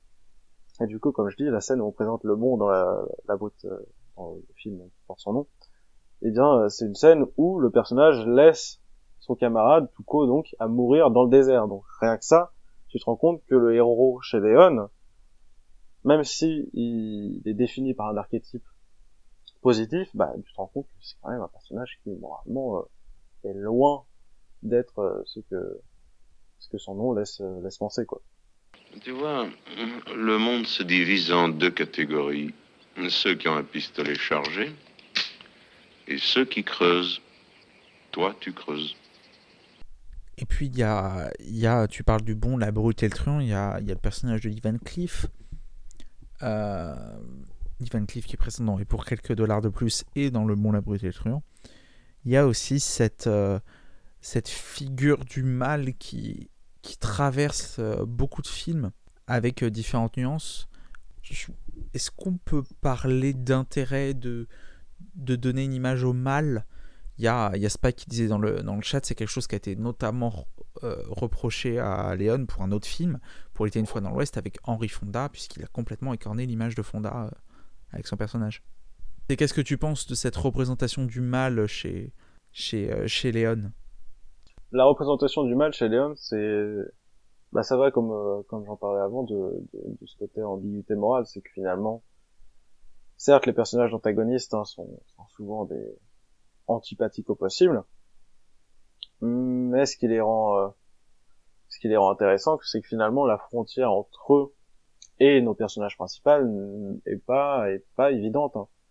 Quand, quand, on pense euh, à Lee Van dans Le Bon, l'Aventure Truand, quand on pense à Gian Maria Volonté dans, dans les deux premiers de la trilogie du dollar, ou même à, à Henri Fonda dans, dans, dans l'été une fois dans l'Ouest, c'est que, bah, ils ont finalement peu de choses euh, qui les séparent des personnages principaux. On se rend compte que nos personnages principaux sont, euh, il leur suffit que d'un pas pour franchir une frontière et devenir comme leur antagoniste en fait. Ça, ça va pour moi dans, dans ce sens-là. Est-ce que ça voudrait presque dire que le mal fait partie de nous, pour Léon? Ah oui, bah, bah le Léon est avant un cinéaste euh, vachement nihiliste. Hein. Je pense que pour lui, euh, l'humanité, euh, il filme pas l'humanité dans ses westerns, il filme ce qu'il en reste. Et du coup, euh, cette sorte de, de, de, désespoir, de désespoir, euh, bah, on, on, la voit à chaque instant. Je, euh, je, me demande parce que je t'avoue que c'est une réflexion que je m'étais jamais fait en fait que c'était c'était les restes de l'humanité.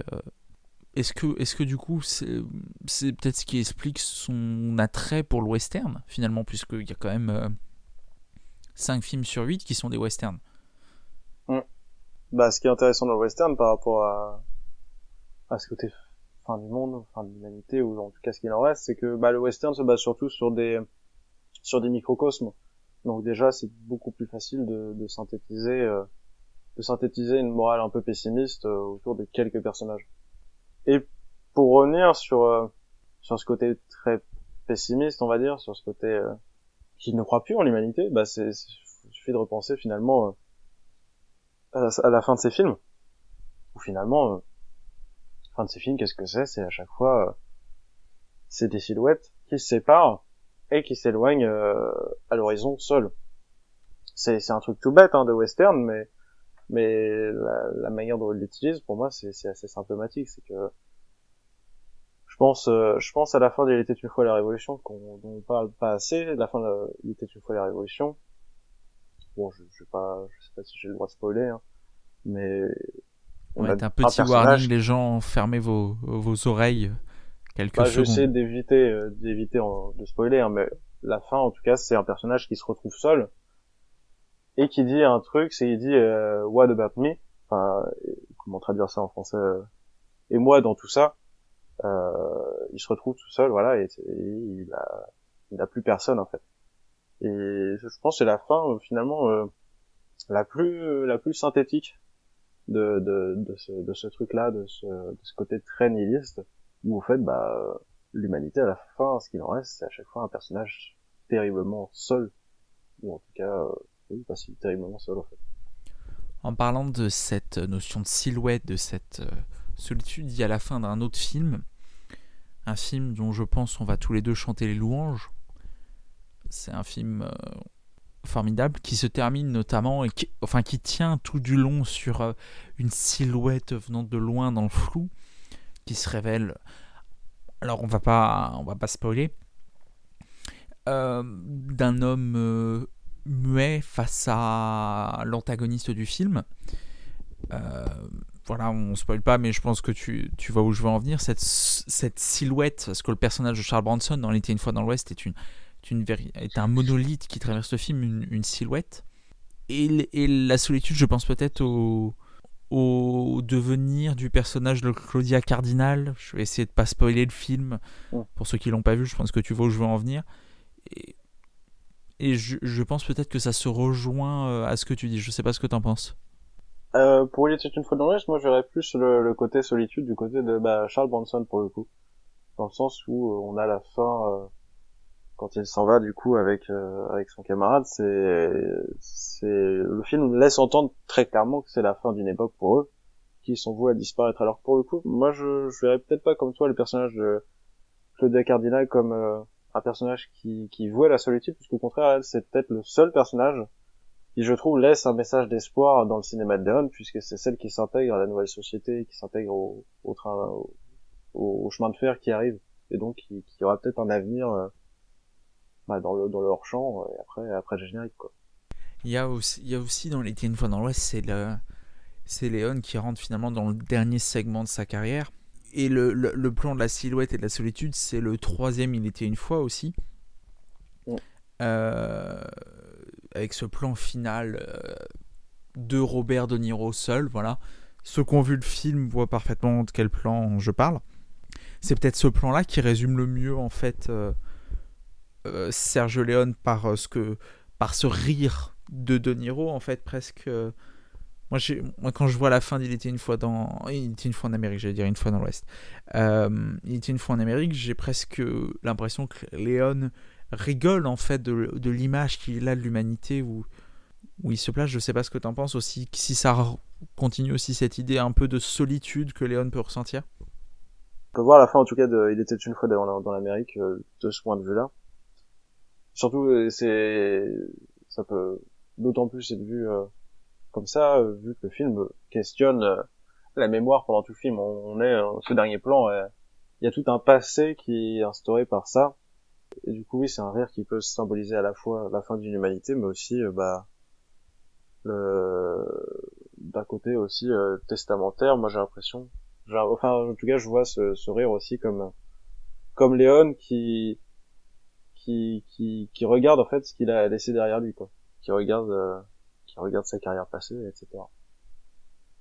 Il y a XP qui disait dans le chat que finalement tous les personnages sont seuls dans l'été une fois dans l'Ouest. Et euh, que ce soit sur ces personnages principaux ou, euh, ou même les personnages secondaires, je ne peux qu'approuver ce qu'ils pensent. Je pense notamment à cette volonté de, de Léon de les ancrer dans une forme de solitude. Je pense, euh, je, je, pense au, au, duel initial, à cette fusillade où, où le gang d'Henri Fonda tue tue la, famille, euh, la nouvelle famille de Claudia Cardinal, la condamnant presque à la solitude en fait. C'est une volonté chez Léon de condamner ses personnages à une forme de solitude. Je sais pas ce que tu en penses là-dessus. Peut-être, ouais, je pense c'est peut-être le film de Léon qui qui ancre le plus la solitude dans son récit, dans le sens où bah on a ce massacre euh, initial, mais surtout on est toujours sur des personnages seuls. Rien que l'introduction avec euh, des trois personnages qui attendent les trois gangsters qui attendent Charles Bronson, ils sont tous filmés séparément, ils sont tous, enfin, chacun de ces personnages est toujours, toujours séparé, et même lorsqu'ils sont ensemble, t'as comme des barrières qui se créent entre eux, t'as toujours un truc qui bloque, que ce soit entre Claude et Cardinal et, et les hommes qui l'entourent, dans, dans lequel elle voit peut-être, bah, comme elle dit euh, dans une scène des dialogues, bah, dans lequel elle voit peut-être euh, un futur mari, de, de Charles Bronson de son côté, lui, bah, il, est fermé à tout et uniquement bloqué par son envie de vengeance. C'est de, de, tous les personnages, comme je disais, euh, seul seul Claude Cardinal, à mon goût, euh, échappe à cette solitude. Et c'est peut-être des, des, thèmes qui étaient moins là, je pense, dans la trilogie du dollar, du dollar, puisque euh, je trouve qu'avec Il était une fois dans l'Ouest, Léon, il accepte peut-être plus une part de tragique, de tragédie, euh, qui qu'il évoquait seulement dans la trilogie euh, du dollar. Je, je sais pas ce que tu en penses. De, toute façon, je, vois moi euh, cette dernière trilogie, la trilogie Il était une fois, comme l'aboutissement jusqu'au boutiste en fait des des thématiques de, de Sergio Leone. Je sais pas s'il avait un projet après Il était une fois en Amérique. un projet où sa mort quelques années plus tard l'a coupé, ou si c'était vraiment prévu comme étant son dernier film je vois ça comme un, la trilogie du dollar et ce que j'appelle la trilogie d'Il était une fois, je la vois comme un miroir en fait, où, euh, où, il y a peut-être euh, la, la, jeunesse dans la trilogie du dollar de, de casser la figure, euh, une forme de figure paternelle, la figure, l'héritage du western, qui casse pour, pour essayer d'ancrer des bases et de se dire qu'est-ce qu'il y a comme base sur ces personnages qui sont seuls et, et, derrière ces figures qu'il a brisées, qu'est-ce qu'il en reste? C'est un, un, peu l'image que j'en ai thématiquement en fait euh, de, euh, du film comme, comme un parallèle. Je, je, pense que, hormis, du coup on l'a dit, euh, ces deux premiers films, les, les, six films on va dire de Léon se, répondent d'une certaine manière. Je sais pas ce que tu en penses. Ah bah oui, oui, totalement. Et pour répondre d'ailleurs à ta question d'avant, tu, tu te demandais s'il était une fois en Amérique était prévu comme un dernier film Bah, bah à vrai dire non. Du coup, euh, pour te répondre, euh, il avait, euh, il devait tourner bah, avant sa mort,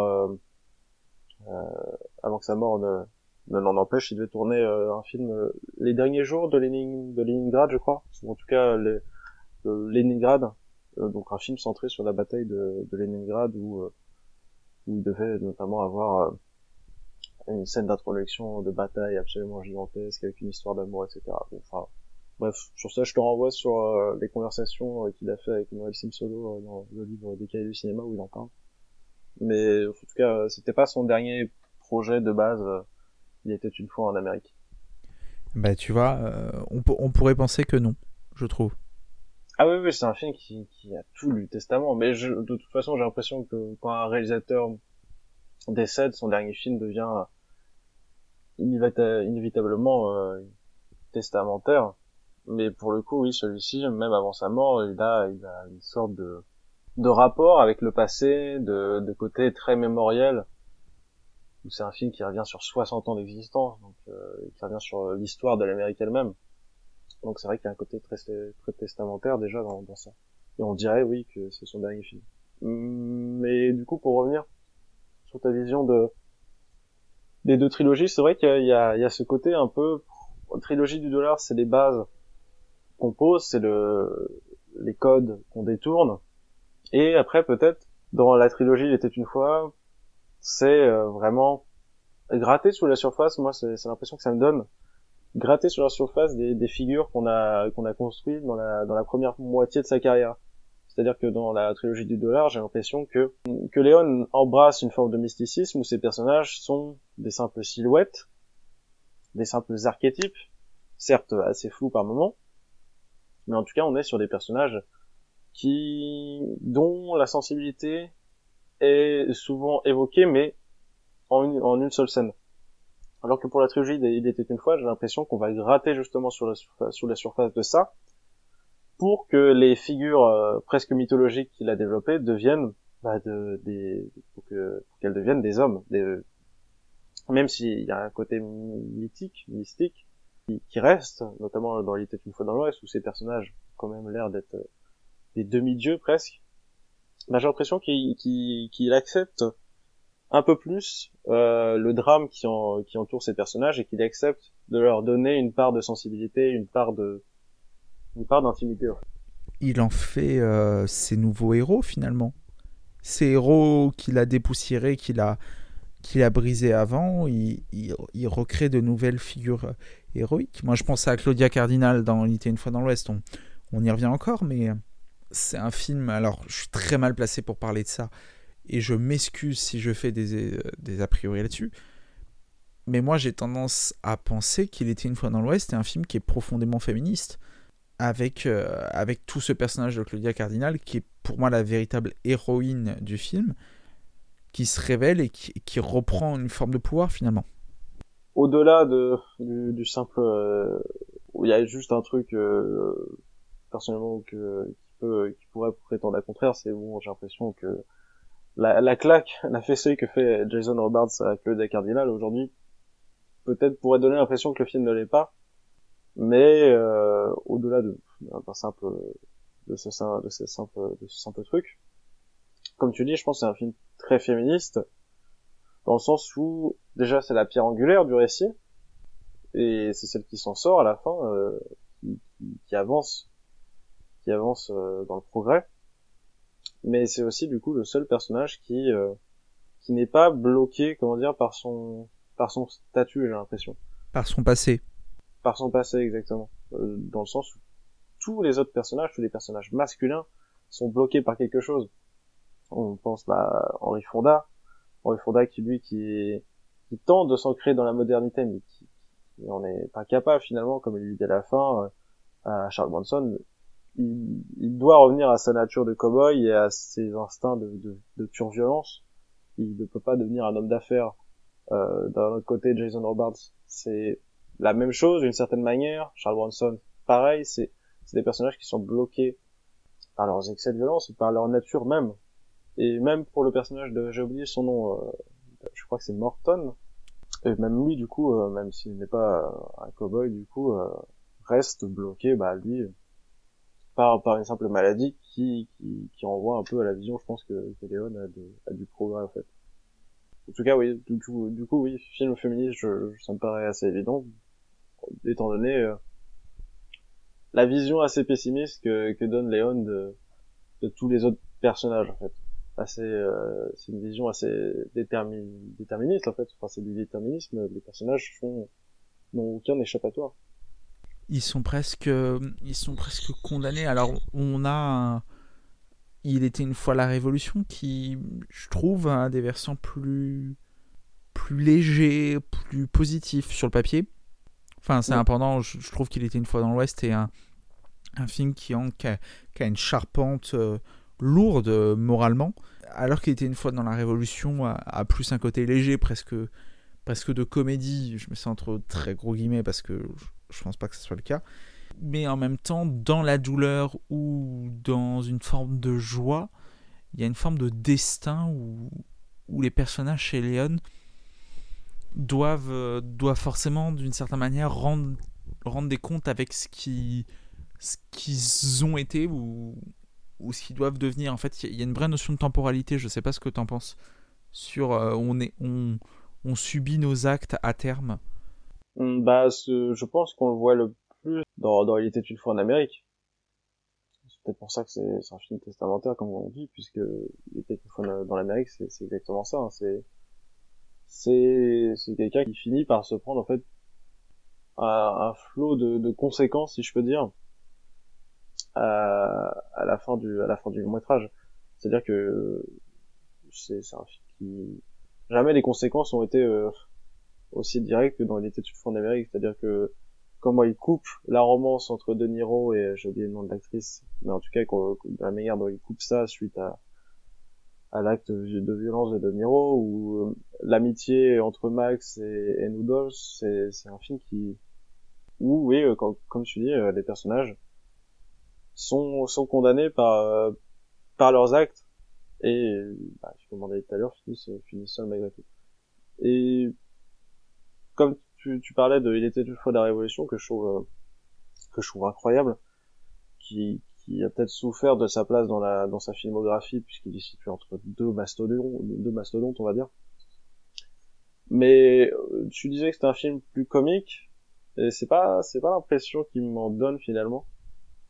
C'est-à-dire que sa première moitié retourne à un côté presque trilogie du, du dollar avec un une espèce d'esprit sale gosse. Rien que le premier plan où tu vois le, le personnage de de Rod euh, Steiger. Et du coup, euh, rien que rien que ce film-là, genre son aspect comique finalement, je trouve, prend une tournure totale dans la seconde moitié. Euh, prend une tournure totale euh, dans la seconde moitié après un événement dont, dont, dont on parlera pas, je pense, je vais vite spoiler. Mais euh, même ici, on est, euh, on est sur quelque chose de profondément nihiliste, et désespéré dans à partir de la seconde moitié. Hein. Je, trouve qu'il était sur la Révolution, même la fin, je la trouve aussi aussi euh, aussi triste, aussi tragique que bah, que, que les autres euh, y étaient une fois.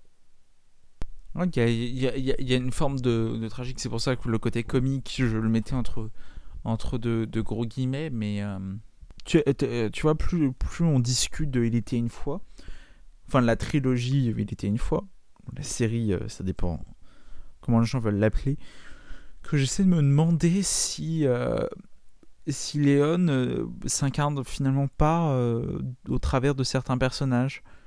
pour une, une fois dans l'Ouest, je pense peut-être à un personnage de Bronson, étonnamment. Et notamment avec sa relation qu'il a avec Henry Fonda par rapport à ce qu'il fait dans la trilogie précédente.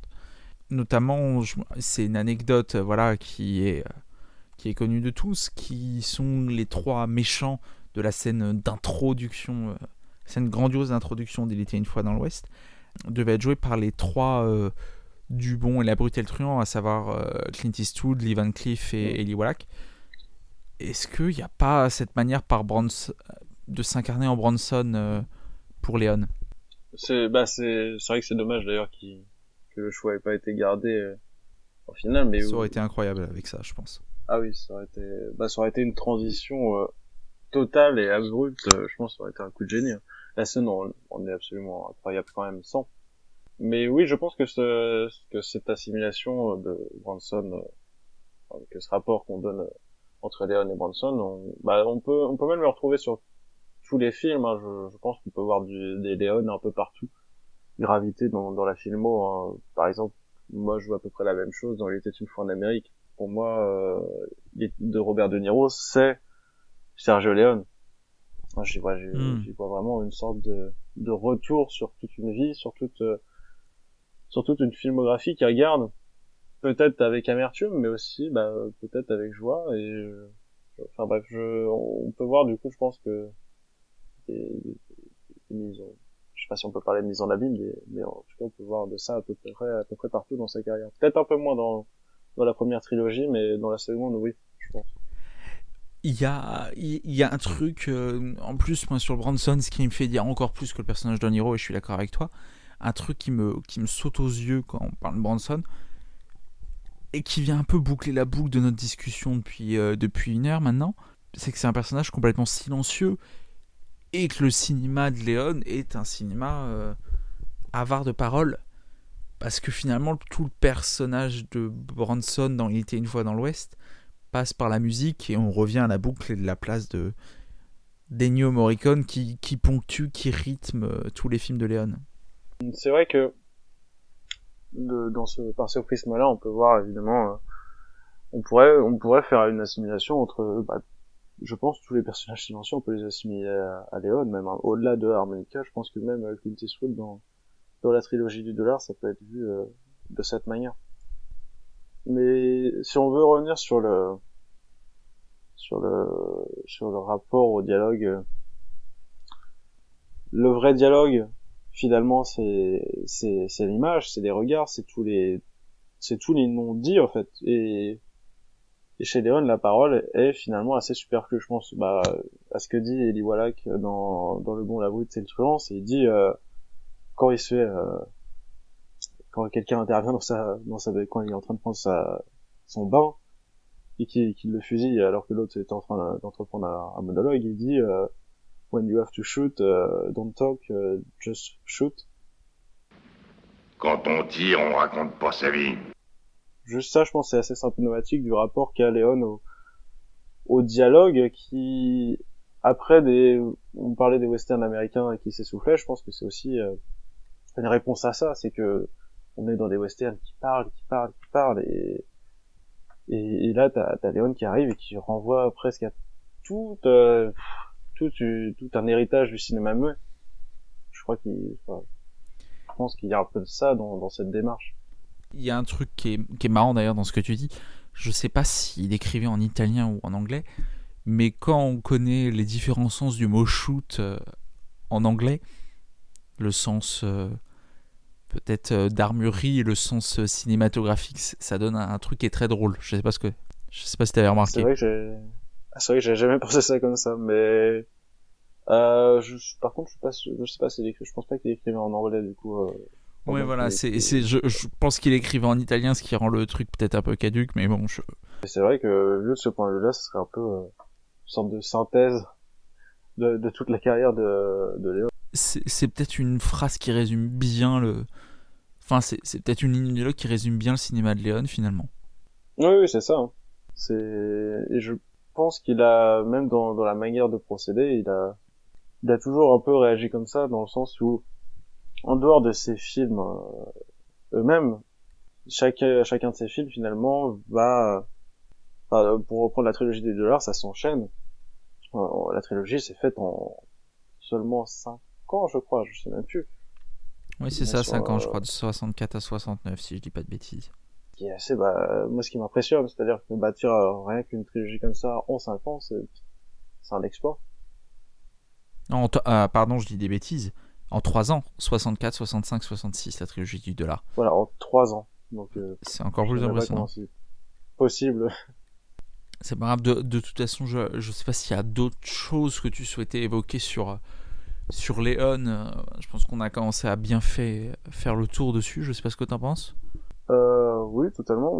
Il y a juste l'idée d'histoire, peut-être qui... Oui, je voulais venir, je voulais en venir à ça tout à l'heure et j'ai un peu sauté le sujet, mais le rapport de Léon avec euh, l'histoire avec un grand H qui me paraissait aussi assez intéressant. Parce que c'est vrai, il y a la guerre de sécession, il y a plein d'événements historiques qui, qui jalonnent euh, la filmographie de Léon. Et mais comme tu dis, c'est des événements qui jalonnent sa, sa filmographie. Et ce que je trouve intéressant, c'est qu'il s'arrête à ça finalement. que ce que j'aime avec Léon, c'est qu'il va jamais, contrairement à beaucoup de westerns historiques, hein, je pense à John Ford, qui se confrontait directement à, à l'histoire. Chez Léon, les personnages, ben, ils ne se confondent pas à l'histoire, mais ils évoluent à côté. C'est-à-dire que l'histoire, c'est comme c'est comme un, un bruit de fond c'est ça que je trouve assez fascinant euh, dans cette manière de la traiter sans pour autant la, la traiter. C'est c'est un entre-deux étrange où finalement le film en dit beaucoup sur l'histoire mais sans jamais en faire le pivot ou le point central de, de son récit. C'est euh, c'est peut-être l'histoire des des gens avec un G minuscule dans la grande histoire euh, avec un H majuscule. c'est exactement ça. C'est mm. un revers de la médaille, mais ça revient peut-être à ce qu'on disait depuis le début, c'est que Peut-être que Léon cherche plus à, à, briser les, à briser les figures, à briser, à briser ce qui fait la notoriété pour, euh, pour voir le, verso, le, le revers de, de, la feuille, le, ce qu'il y a derrière en fait. Je, j'ai l'impression qu'il y a une espèce de, rejet, et, et tu l'exprimes très bien par rapport à, l'histoire, je pense, qu'il y a une forme, de rejet de, du beau côté des choses, de la face euh, qu'on peut embellir pour montrer peut-être euh, ce qu'il y a de plus difficile. On revient encore une fois, il était une fois dans l'Ouest, mais la construction du chemin de fer, c'est quelque chose qui a globalement dans l'imaginaire, c'est positif, c'est les colons qui vont à la recherche de l'or. Et lui, il a quelque chose de très statique finalement, parce que le chemin de fer, c'est une progression que lui stabilise dans un seul endroit, fixé, et sur des gens qui, pour qui, bon, la, fin est peut-être un peu plus positive là-dessus, mais mais ils montrent pas des, des, conquérants, des gens bravés de positivité. Ah non, au contraire, il, euh... bah, comme on disait tout à l'heure, c'est très nihiliste, même dans sa vision de l'histoire. Hein. Sur Les Têtes une fois dans l'Ouest, c'est vrai qu'il n'y a pas de, il y a ni de portrait positif ni négatif, mais euh, sur euh, sur le côté, sur les sur certains de ces autres films, je trouve qu'on a, on a là aussi ce côté très nihiliste de l'histoire. Dans le monde La beauté truand, la guerre de sécession, c'est vu comme un simple massacre, peu importe où les camps se mélangent. Euh, je pense à cette scène où euh, Eli voilà confond des sudistes avec des nordistes. Et rien qu'en ça, c'est montré que finalement, la guerre, c'est qu'une affaire de deux camps qui, finalement se ressemblent, qui sont similaires l'un et l'autre. Et c'est à peu près pareil sur Il était une fois la Révolution, où on se retrouve ce nihilisme, avec d'un côté une dictature qui ressemble finalement à la Révolution, elle aussi dirigée par des têtes pensantes euh, qui égoïstes, qui, qui, qui s'enfuient euh, à la première occasion venue, etc. Enfin bref, je pense qu'il euh, ouais qu'il enlève le vernis, comme tu disais, de, de qu'on pouvait donner à l'histoire. À chaque fois, il la montre comme comme il montre les gens en fait. Il la montre sale la montre euh, pleine de sang, pleine de poussière, etc. Je pense que tu as bien résumé là-dessus euh, ce qu'on pouvait ressortir du, du cinéma de Léon. Alors, je me permets, j'ai vu que Aurélien dans le, dans le chat nous parlait et revenait sur Il était une fois la Révolution. On parlait du peut-être du manque de succès euh, autour de ça. Il demandait euh, si peut-être si le problème d'Il était une fois euh, la Révolution n'était pas celui d'acteurs moins connus et donc moins identifiés par le grand public. Je sais pas ce que tu penses là-dessus. C'est vrai qu'il y a ça parce que James Coburn et Ross Tiger, je crois que Ross Tiger avait gagné un, prix aux Oscars. Enfin, c'était un acteur de, l'acteur studio, donc il avait peut-être quand même une certaine renommée, mais c'est sûr qu'on n'est pas. Quand on passe après Charles Bronson, Henry Fonda, euh, Claude Cardinal dans une moindre mesure, je pense à l'époque, eh bien oui, je pense que le, le, casting avait quand même moins de gueule. Mais je pense qu'on a aussi le problème, bah, comme j'en ai, je l'ai évoqué rapidement tout à l'heure, mais je, je crois qu'il était une fois la Révolution un problème au sein de la filmographie où il vient après Il était une fois dans l'Ouest, qui était voulu par Léon lui-même comme le best-of, le best-of du western, quand il l'a écrit avec Bertolucci et Argento, il pensait comme un best-of, il disait mettez tout ce que vous aimez du western, et, rien que la fin du film, c'est une porte qui se ferme sur le western. Et donc revenir après avec Il était une fois la Révolution, qui est un nouveau western, qui au départ était donc une production pour l'histoire, mais que Léon a été obligé de tourner euh, finalement au dernier moment. Enfin, pour ça, je vous renvoie à des, des, à des interviews, etc., qui sont assez intéressantes sur le sujet. Mais du coup, je pense que ce côté imprévu, que le film se soit fait au dernier moment, alors que Léon pensait en avoir fini avec le western, bah ça, ça en fait tout de suite un film moins moins attirant. Mais pourtant, moi, je trouve que c'est un film qui a pas à rougir du tout euh, avec euh, avec Il était une fois dans l'Ouest ou avec Il était une fois en Amérique, je trouve que c'est aussi un chef-d'œuvre. Peut-être dans une moindre mesure, mais du coup, oui, pour revenir sur la question, je pense que le problème, c'est déjà les acteurs, mais aussi plus une question de conception ou de une question de vision par le grand public, euh, etc. Je, pense qu'il y a quand même beaucoup de choses dans, dans, ce, semi-échec qui pourraient s'expliquer de, ces manières. Alors, euh, euh, c'est moment, mais je voudrais juste peut-être en guise un peu de, conclusion ou de, de paraphe à tout ce très joli débat qu'on a eu. Il y a une dernière question qui me taraude que je pose habituellement aux, invités lorsqu'on parle d'un réalisateur. C'est que est-ce que tu as un des huit films euh, qui pour toi euh, constitue euh, le Léon ultime? Enfin, quel est le Léon ultime pour toi et, pourquoi? Euh, je pense que c'est celui dont on a le plus parlé de rien dans, cette présentation, c'est Il était une fois dans l'Ouest. C'est déjà Léon Ultime par pur affect personnel, c'est le film qui m'a fait découvrir Léon. J'ai dû le regarder, je devais avoir 12, 13 ans. Enfin, je dis ça comme si j'avais 40 ans, mais non, j'ai une vingtaine d'années, donc ça fait quoi? Ça fait 8 ans, je pense, que j'ai vu, que je l'ai découvert pour la première fois. Que mon père m'a encore fait découvrir. Et du coup, il y a, y a eu cette découverte du style Léon, qui déjà me fait l'aimer davantage.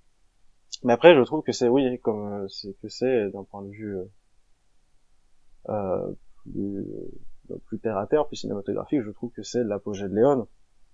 Dans le sens où c'est un western qui vient après Le Bon, la Beauté, le Truand, qui vient encore plus améliorer, étendre euh, la formule qui était déjà parfaitement huilée dans Le Bon, la Beauté, le Truand. Et à toutes les qualités, à tout le style qu'il avait déjà qu'il avait, qu'il avait déjà parfaitement phagocyté dans, dans le précédent. Là, il y ajoute, je trouve, bah, le, peut-être le script ultime du western, c'est-à-dire c'est, c'est vraiment le western total, qui, qui me passionne déjà dans la place qu'il accorde à l'histoire, mais aussi dans, dans, ces, dans cette espèce de récit ultra ambitieux qui, qui fait graviter quatre personnages, et je sais pas, c'est compliqué à expliquer. On en a parlé tout à l'heure. Il y a beaucoup de choses qui me passionnent. Cette solitude, ce côté déterministe, cette fin d'une époque. C'est un, film très beau sur la fin d'une époque. Et je pense, si je devais synthétiser mon amour en un seul point, en tout cas, ce serait ce côté testamentaire du western. C'est vraiment, je trouve, un testament du western qui, semble, on dirait presque un adieu, en fait, au genre à part entière où on dit adieu à ces cowboys qui qui sont voués à disparaître comme le genre en fait d'une certaine manière. Je crois que qu'on peut rien dire de plus beau sur ce film absolument merveilleux et je ne peux qu'approuver chaque euh, chaque phrase que tu viens tu viens d'énoncer. C'est une magnifique conclusion, je ne sais que dire euh, de plus euh, que cela. Je propose qu'on glisse doucement mais sûrement vers vers le quiz. Est-ce que toi t'es chaud pour le quiz? Bon oui, moi ça me va parfaitement. Je rappelle le principe du quiz. Le quiz c'est en trois manches. Première manche, il faut retrouver un film de la thématique du soir, évidemment, un film lié à Sergio Leone. Attention, lié à Sergio Leone, pas forcément réalisé par Sergio Leone. Ça a son importance. Il faut le retrouver à partir de critiques hallucinées, évidemment des critiques hallucinées qui ne vont pas forcément dans le sens euh, habituel euh, qu'on a. Il y aura une deuxième manche où il faudra retrouver le film par rapport à sa fiche technique, parce qu'on n'honore euh, pas que les acteurs, on aura également ceux qui sont derrière la caméra dans l'apéro ciné et une troisième manche qui sera à base d'anecdotes. Mais avant de passer au quiz, je prends la une question que Spike pose dans le chat actuellement, qui me demande, qui te demande, euh, dans quel autre genre tu aurais vu Léon? Bah déjà dans le dans le genre qu'il avait prévu de qu'il avait prévu de traiter, le film de guerre du coup avec Leningrad, je pense que ça aurait été ça aurait été vraiment euh, le choix idéal. Quand on voit en fait en voyant ce qu'il fait déjà dans les scènes de du pont, de Il était une fois, euh, dans de Le Bon, la Brute et le Truand, la scène du pont avec euh, ces deux camps euh, qui s'affrontent durant la guerre de sécession, je pense que Léon traiter le film de guerre, traiter le film de guerre, ça aurait été quelque chose d'assez fascinant puisque c'est quelqu'un qui qui sait parfaitement mettre en scène le, le, le chaos d'une telle situation et qui en plus sur ces questions du je pense aurait pu faire quelque chose ça aurait pu faire des séquences absolument monumentales. Il était une fois la Révolution aussi, on a on a cette séquence finale du train, du choc entre deux trains, et après on a une fusillade entre deux armées. Et rien que ça, c'est un film qui m'aurait donné envie de voir ça. Et sinon, euh, si j'avais un autre genre, euh, je dirais un, genre que Léon adorait, c'était euh, bah, le film noir. Léon était un grand fan de un grand fan de, de Bogart, de, du Grand Sommeil, de Hawks, etc. Et du coup, ça aurait été intéressant de, je pense, de voir Léon autour de genres qui, mine de rien, gravitent peut-être d'une certaine manière dans, déjà dans ses westerns ou dans sa filmographie actuelle. Dans le sens où je trouve que la manière dont il traite les archétypes ou les silhouettes de ses personnages, a parfois même un petit côté film noir qui, qui aurait pu être intéressant si c'était frotté euh, directement au genre pour bah, pour le détourner encore une fois comme il a pu le faire avec le, western ou les films de gangsters. Il y a Aurélien qui demande si on a parlé euh, de l'influence de Léon euh, sur Corbucci et Solima. Peut-être que tu as un petit mot que tu veux dire, c'est vrai qu'on n'en a pas parlé. Sur Corbucci et Solima, euh, je ne saurais pas trop quoi dire comme ça, puisque bah, l'influence me paraît évidente, même sur l'influence de Léon sur le western spaghetti de manière générale. Hein. C'est que Léon a eu 300 000 rejetons, que lui-même critiquait. Hein. Apparemment, lui, il n'a pas du tout aimé euh, l'héritage qu'a laissé, euh, ses westerns. Il trouvait beaucoup de westerns spaghetti d'ailleurs assez médiocres. Mais pour Solima et euh, Corbucci, j'ai pas vu des tonnes de Corbucci ou Solima, mais on y retrouve évidemment ce, déjà ce côté dilatation du temps qui me paraît évident, mais aussi bah dans, toute cette veine du toute cette veine du cinéma très sale, très très très vulgaire presque, qui, qui détourne les, le western et qui propose toujours des personnages antipathiques. Hein. Je pense que Corbucci, plus que Solima, parce que je connais pas trop Solima, j'ai juste vu euh, Commando qui, qui, qui, est excellent aussi. Mais chez Solima, c'est ça me paraît assez évident. Il suffit de penser au, à son premier Django, à El Mercenario, ou, ou alors à son plus grand succès, je pense, le, le Grand Silence. Le Grand Silence, ça pourrait être euh, un, un Léon à part entière. Hein. C'est un film euh, qui, qui reprend cette veine nihiliste plus que jamais. Hein. Il suffit de voir la fin du Grand Silence pour s'en rendre compte. Mais c'est c'est plus que dans plus que dans la forme dont Solima euh, va vite se détacher c'est-à-dire qu'il gardera des influences de Léon, mais je trouve qu'il parvient quand même à trouver une sorte de de zone à lui, en tout cas de style un peu à lui. Mais c'est surtout dans la dans la dans le fond que les influences de, de Léon se garderont avec ses personnages muets, euh, en tout cas dans le Grand Silence, je prends par exemple des personnages muets, antipathiques, avec une frontière morale qui, qui est ultra fine et qui euh, est toujours euh, plongé dans une sorte de, de nihilisme euh, assez désespéré et désespérant. Je pense que c'est une, c'est vrai que mes connaissances sur Corbucci et Solima se limitent à, à Peau de chagrin, malheureusement. Mais c'est vrai que le grand silence, je trouve le grand silence a peut-être un côté plus brutal là-dessus, mais par son côté nihiliste, n'aurait pas fait tâche chez Léon, clairement. Mm. Bah, c'est sur sa fin, limite, qu'on peut, que, que Corbucci va peut-être limite plus loin que, que Léon. Hein, ah, il, peut, euh, quelque chose pour moi, il va plus loin et euh, peut-être qu'un jour, euh, quelqu'un fera une analyse, ou ça a peut-être déjà été fait, une analyse croisée Il était une fois dans l'Ouest et dans le Grand Silence. Et je pense que ça pourrait valoir le coup. Alors, il y, a Spike qui demande que tu le fasses, sinon. Que je fasse ce, ce, dossier croisé, je pense, entre le Grand Silence et Il était une fois dans l'Ouest.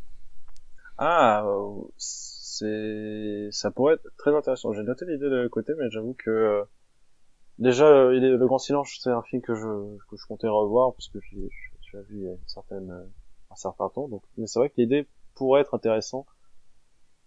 Entre Il était une fois dans l'Ouest, ouais, et Le Grand Silence, ou alors même euh, entre la carrière de de Léon et Le Grand Silence. Mais en tout cas, oui, merci pour l'idée, je, je la garde de côté. Je vous propose de passer au quiz euh, si tout le monde est d'accord. Est-ce que t'es chaud, Paul, pour passer au quiz? Moi, moi c'est bon. Je, je suis je rappelle, c'est un duel euh, entre l'invité et le chat. Je souhaite bon courage aux deux camps. Et on commence par les critiques. Et on rappelle qu'il faut trouver un film lié à Sergio Leone. Alors cette critique hallucinée, c'est une critique de Un Visiteur qui a mis 0,5 sur 5, qui a été publiée le 3 janvier 2017. Plus de 3 heures. Est-ce qu'il y a un record à battre? La quantité aurait-elle remplacé la qualité? Ou bien est-ce que ce mec bosse dans les aspirateurs? Parce que là, pour brasser du vide, il en brasse, et à ce point-là, c'est la porte ouverte à toutes les fenêtres. Et le chat vient de le trouver, c'est Il était une fois en Amérique. Vous avez été très très bon. Ah d'accord. J'étais déjà en train de réfléchir à un film long, oui, euh, ils auraient pu... Euh. Je lis quand même la fin de la critique parce que je la trouve absolument fameuse. Bon, de toute façon, ce pauvre vieux Sergio a la vue qui baisse et les deux neurones en friche. Une sorte de coup génie hasardeux avec la trilogie spaghetti, puis plus rien. Enfin, si des trucs comme Il était une fois, filmé par le Serge, à la troisième syllabe, il était, tu pionces déjà. Comme un mammouth. Et dire qu'ils s'y sont mis à 3, non 4, mais non 6 pour nous pondre un scénario pareil. 6, putain, de toute façon, je me suis endormi. Qu'est-ce qu'on en a à foutre? Mais hey, j'ai reconnu la petite Jennifer Connelly, et ouais mon gars, j'ai l'œil. Et Joe Pesci aussi, qu'est-ce que tu crois? Sinon, bah, je vous confirme que même dans les maisons de retraite, on veut pas de Il était une. Tous nos vieux en crèvent d'ennui. Quant aux plus jeunes, ils, en ressortent liquéfiés de la tête et finissent chez Télérama. Je voulais vous lire ce morceau de bravoure que j'ai trouvé. Euh. si jamais il y a besoin d'inspiration pour, euh, pour rédiger des trucs, euh, je sais vers qui je pourrais me tourner. Ouais, voilà. J'ai appris que Joe Pesci était dans l'ité une fois en Amérique, au passage. C'est vrai qu'il a une petite scène de. Je, tu, euh, tu, vois, l'intérêt de cette critique m'a permis de me rappeler que Joe Pesci était, était dans le film. ah, c'est déjà ça. Hein, il faut bien que ça serve à quelque chose. Deuxième manche, du coup, il faut retrouver, euh, il faut retrouver un film euh, lié à Sergio Leone par sa fiche technique. Et en l'occurrence, euh, on cherche un film dont les décors ont été assurés par euh, Aldo Tomasini, dont la direction artistique a été confiée à Ramiro Gomez, dont les costumes sont signés Vittorio Rossi. Les maquillages sont d'Angelo Malantruco. Il faut savoir que c'est un film qui est estampillé allemand, espagnol, italien et monégasque. Le montage mmh, est signé Heraldo da Roma la photographie d'Antonio Ballesteros. Euh. Ce n'est pas pour une poignée de dollars, ça a été également proposé dans le chat. Le scénario est signé Sergio Corbucci, Ennio De Consigni, Luigi Emanuele, Sergio Leone et Duccio Tessari, d'après le roman éponyme d'Edward Buller Lytton. Et ce n'est pas était une fois dans l'Ouest. Les assistants Ah. euh, à la réalisation sont Duccio Tessari et Enzo Barboni. C'est un film qui a été produit par Lucio Fulci et Paolo Moffa. On peut citer euh, dans le casting peut-être euh, Angela Aranda, euh, Mimo Palmara, Carlo Tamberlani, Mino Doro, Mario Morales, Fernando Rey. Et on peut rappeler euh, enfin que le film a été réalisé par Mario Bonnard et Sergio Leone. Ah, c'est les derniers jours de, de Pompée. C'est euh, Les derniers jours de Pompéi. Bravo Paul. Ah, d'accord. Je, j'aurais jamais, j'avoue que ce sont ces derniers trucs, j'aurais jamais dû, mais... Ce qui permet de rappeler qu'il y a quand même quelques beaux noms du cinéma euh, italien qui ont travaillé dessus. On a cité Fulci, on a cité Corbucci, on a cité Bonnard et on a Mm. cité Leone. Et enfin, euh, le dernier film qu'il faut retrouver, c'est un film lié à Sergio Leone. C'est un film pour lequel j'ai trouvé 9 anecdotes. Je ne sais pas si vous allez réussir à le retrouver. Première anecdote. Dans ma bande-annonce, il y a une erreur de casting. Deux des acteurs principaux, ils voient leur rôle inversé. C'est la bande-annonce sortie à l'époque. Il y a notamment une séquence euh, manquante au film qui a été tournée, qui a été montée, mais qui n'est présente dans aucune version. Tarantino a dit de moi que j'étais le film le mieux réalisé de tous les temps. J'aurais dit Rio Bravo, du coup, mais Léon n'a pas du tout participé. Ce n'est pas A. Ah, et ça vient d'être trouvé dans le chat, c'était le bon, la brute et le truand. Ah, d'accord. Voilà. Moi, je cherchais. Alors pour euh, la bande-annonce, c'est euh, c'est, euh, Eddie Walla qui est crédité comme étant la brute et Lee Van Cleef est euh, crédité comme étant le truand. J'en profite, je vous cite les, les autres anecdotes. Voilà, à travers les pays, il existe plusieurs versions. Il y a une version de 2h40 sortie en salle en, France. Il y a une version d'un peu plus de 2h20, je crois, sortie en Angleterre. Il y a une version de plus de 3 heures sortie en Italie. C'est un film qui aurait dû avoir une suite euh, signée par Luciano Vincenz- Vincenzoni, qui est euh, scénariste du film. Mais Sergio Leone s'y est toujours opposé et a empêché qu'une suite sorte. Euh, le film a été tourné sous le titre de travail The Magnificent Rogues. On parlait euh, du dialogue chez euh, Leone. Il faut savoir que la première ligne de dialogue du film arrive à la dixième minute du film. Et enfin, petite anecdote, à la base, il devait y avoir Charles Bronson et, euh, et euh, Gian Maria Volonté dans le film. Ce qui aurait fait que ça aurait été une trilogie aussi spéciale pour, pour Gian Maria Volonté. Alors c'est une scène, scène qui devait être initialement coupée puisqu'on me la demande. C'est la séquence dite Moi, de Socorro. posé la même question. Voilà. D'accord. Ok, bah, j'étais pas au courant pour la, la scène coupée. euh.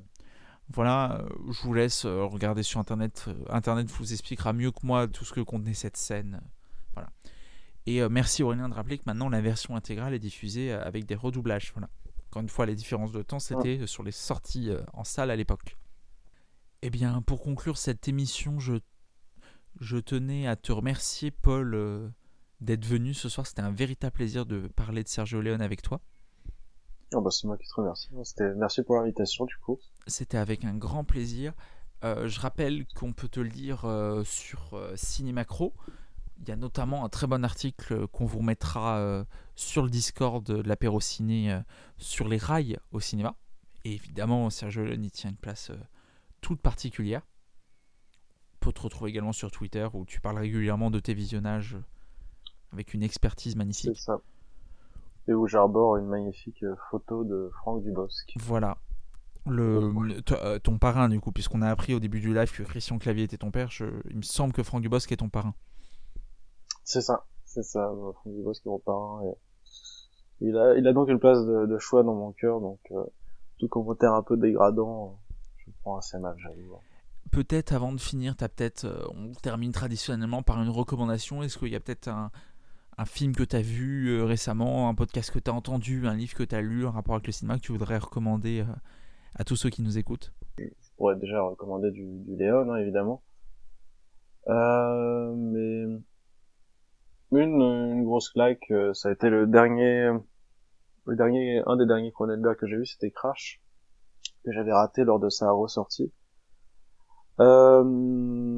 Et qui que j'ai enfin pu découvrir après après des mois et des mois à repousser mon visionnage et qui est à mon goût peut-être le plus grand film de David Cronenberg et peut-être le plus grand film des années 90. De, de manière générale, de toute façon, j'invite à, à, à, regarder du Cronenberg et je suis en train d'avoir une petite un petit cycle Cronenberg et ça me fascine euh, toujours autant. Donc je vous invite à regarder euh, son cinéma qui est un cinéma génialement perturbant et, qui a un rapport à, l'organique et au corps qui, me passionne. Enfin, je, recommande de regarder du Cronenberg et du coup tout particulièrement Crash qui est un, un summum de, qui, qui se détache de na, toute narration pour aller dans une sorte d'expérience étrange et, passionnante et j'aurais aimé du coup découvrir en salle quand elle était ressortie mais malheureusement je, je l'avais raté. Eh ben, ça nous fait une belle recommandation à ceux qui n'ont pas vu Crash. Et puis, David Cronenberg, c'est une valeur sûre. Peut-être qu'un jour on en fera un apéro. J'en serai, je, je, serai au rendez-vous du coup pour écouter ça. Et je, si je peux rajouter d'ailleurs une petite recommandation. Oui, vas-y, vas-y. Je, je, je, je, suis totalement passé à côté. J'en ai parlé donc une ou deux fois dans le podcast, mais pour tous les adeptes de Léon, hein, pour rester sur le sujet, je recommande euh, déjà euh, un livre, j'ai oublié le nom, euh, un recueil qui, qui synthétisait l'exposition de la Cinémathèque sur Sergio Leone, et qui fait 700 pages, qui est une, très bonne bible, euh, Sergio Leone, je l'ai pas lu depuis un an, mais je me rappelle que j'avais passé un très bon moment à le lire. Et sinon, euh, à mes yeux, un indispensable, c'est euh, Conversation euh, avec Sergio Leone de Noël Simsolo, du coup, dont j'ai parlé tout à l'heure, qui est publié par la petite bibliothèque, euh, petite bibliothèque des cahiers du cinéma, qui en fait est un, qui, qui, concentre tous les entretiens de Noël Simsolo avec euh, Sergio Leone sur euh, sur 10 ans, je crois. Du coup, c'est 200 pages, mais 200 pages passionnantes où Sergio Leone euh, parle de son enfance, d'anecdotes assez incroyables, mais aussi du coup, comme je disais tout à l'heure, de son de son arlésienne, Léningrad du coup. Et je pense que pour toute personne qui qui, qui veut lire, enfin qui s'intéresse à du Léon, c'est c'est à lire impérativement et ça coûte je crois une petite dizaine d'euros donc c'était pas c'est pas excessif pour, euh, tout l'intérêt que ça a. Ça fait des belles recommandations de quoi euh, de quoi occuper euh, nos soirées à venir. Mais du coup, je vous annonce qu'on se retrouve dans 15 jours avec Aurélien pour vous parler d'une thématique moi qui me tient à cœur, celle du sport dans le cinéma et en l'occurrence d'un sport en particulier, le tennis. on va parler de la balle jaune et de sa représentation sur, sur l'écran et ça ne sera à n'en pas douter absolument passionnant. Merci encore Paul d'être venu ce soir, c'était un, un, véritable plaisir de t'avoir avec nous. Bah merci à toi. Et je vous dis, je vous souhaite à tous une agréable nuit et je vous, je vous dis à très vite pour de nouveaux, nouveaux apéros ciné. Je vous souhaite d'ici là de très bons moments de cinéma. Salut à tous. Salut.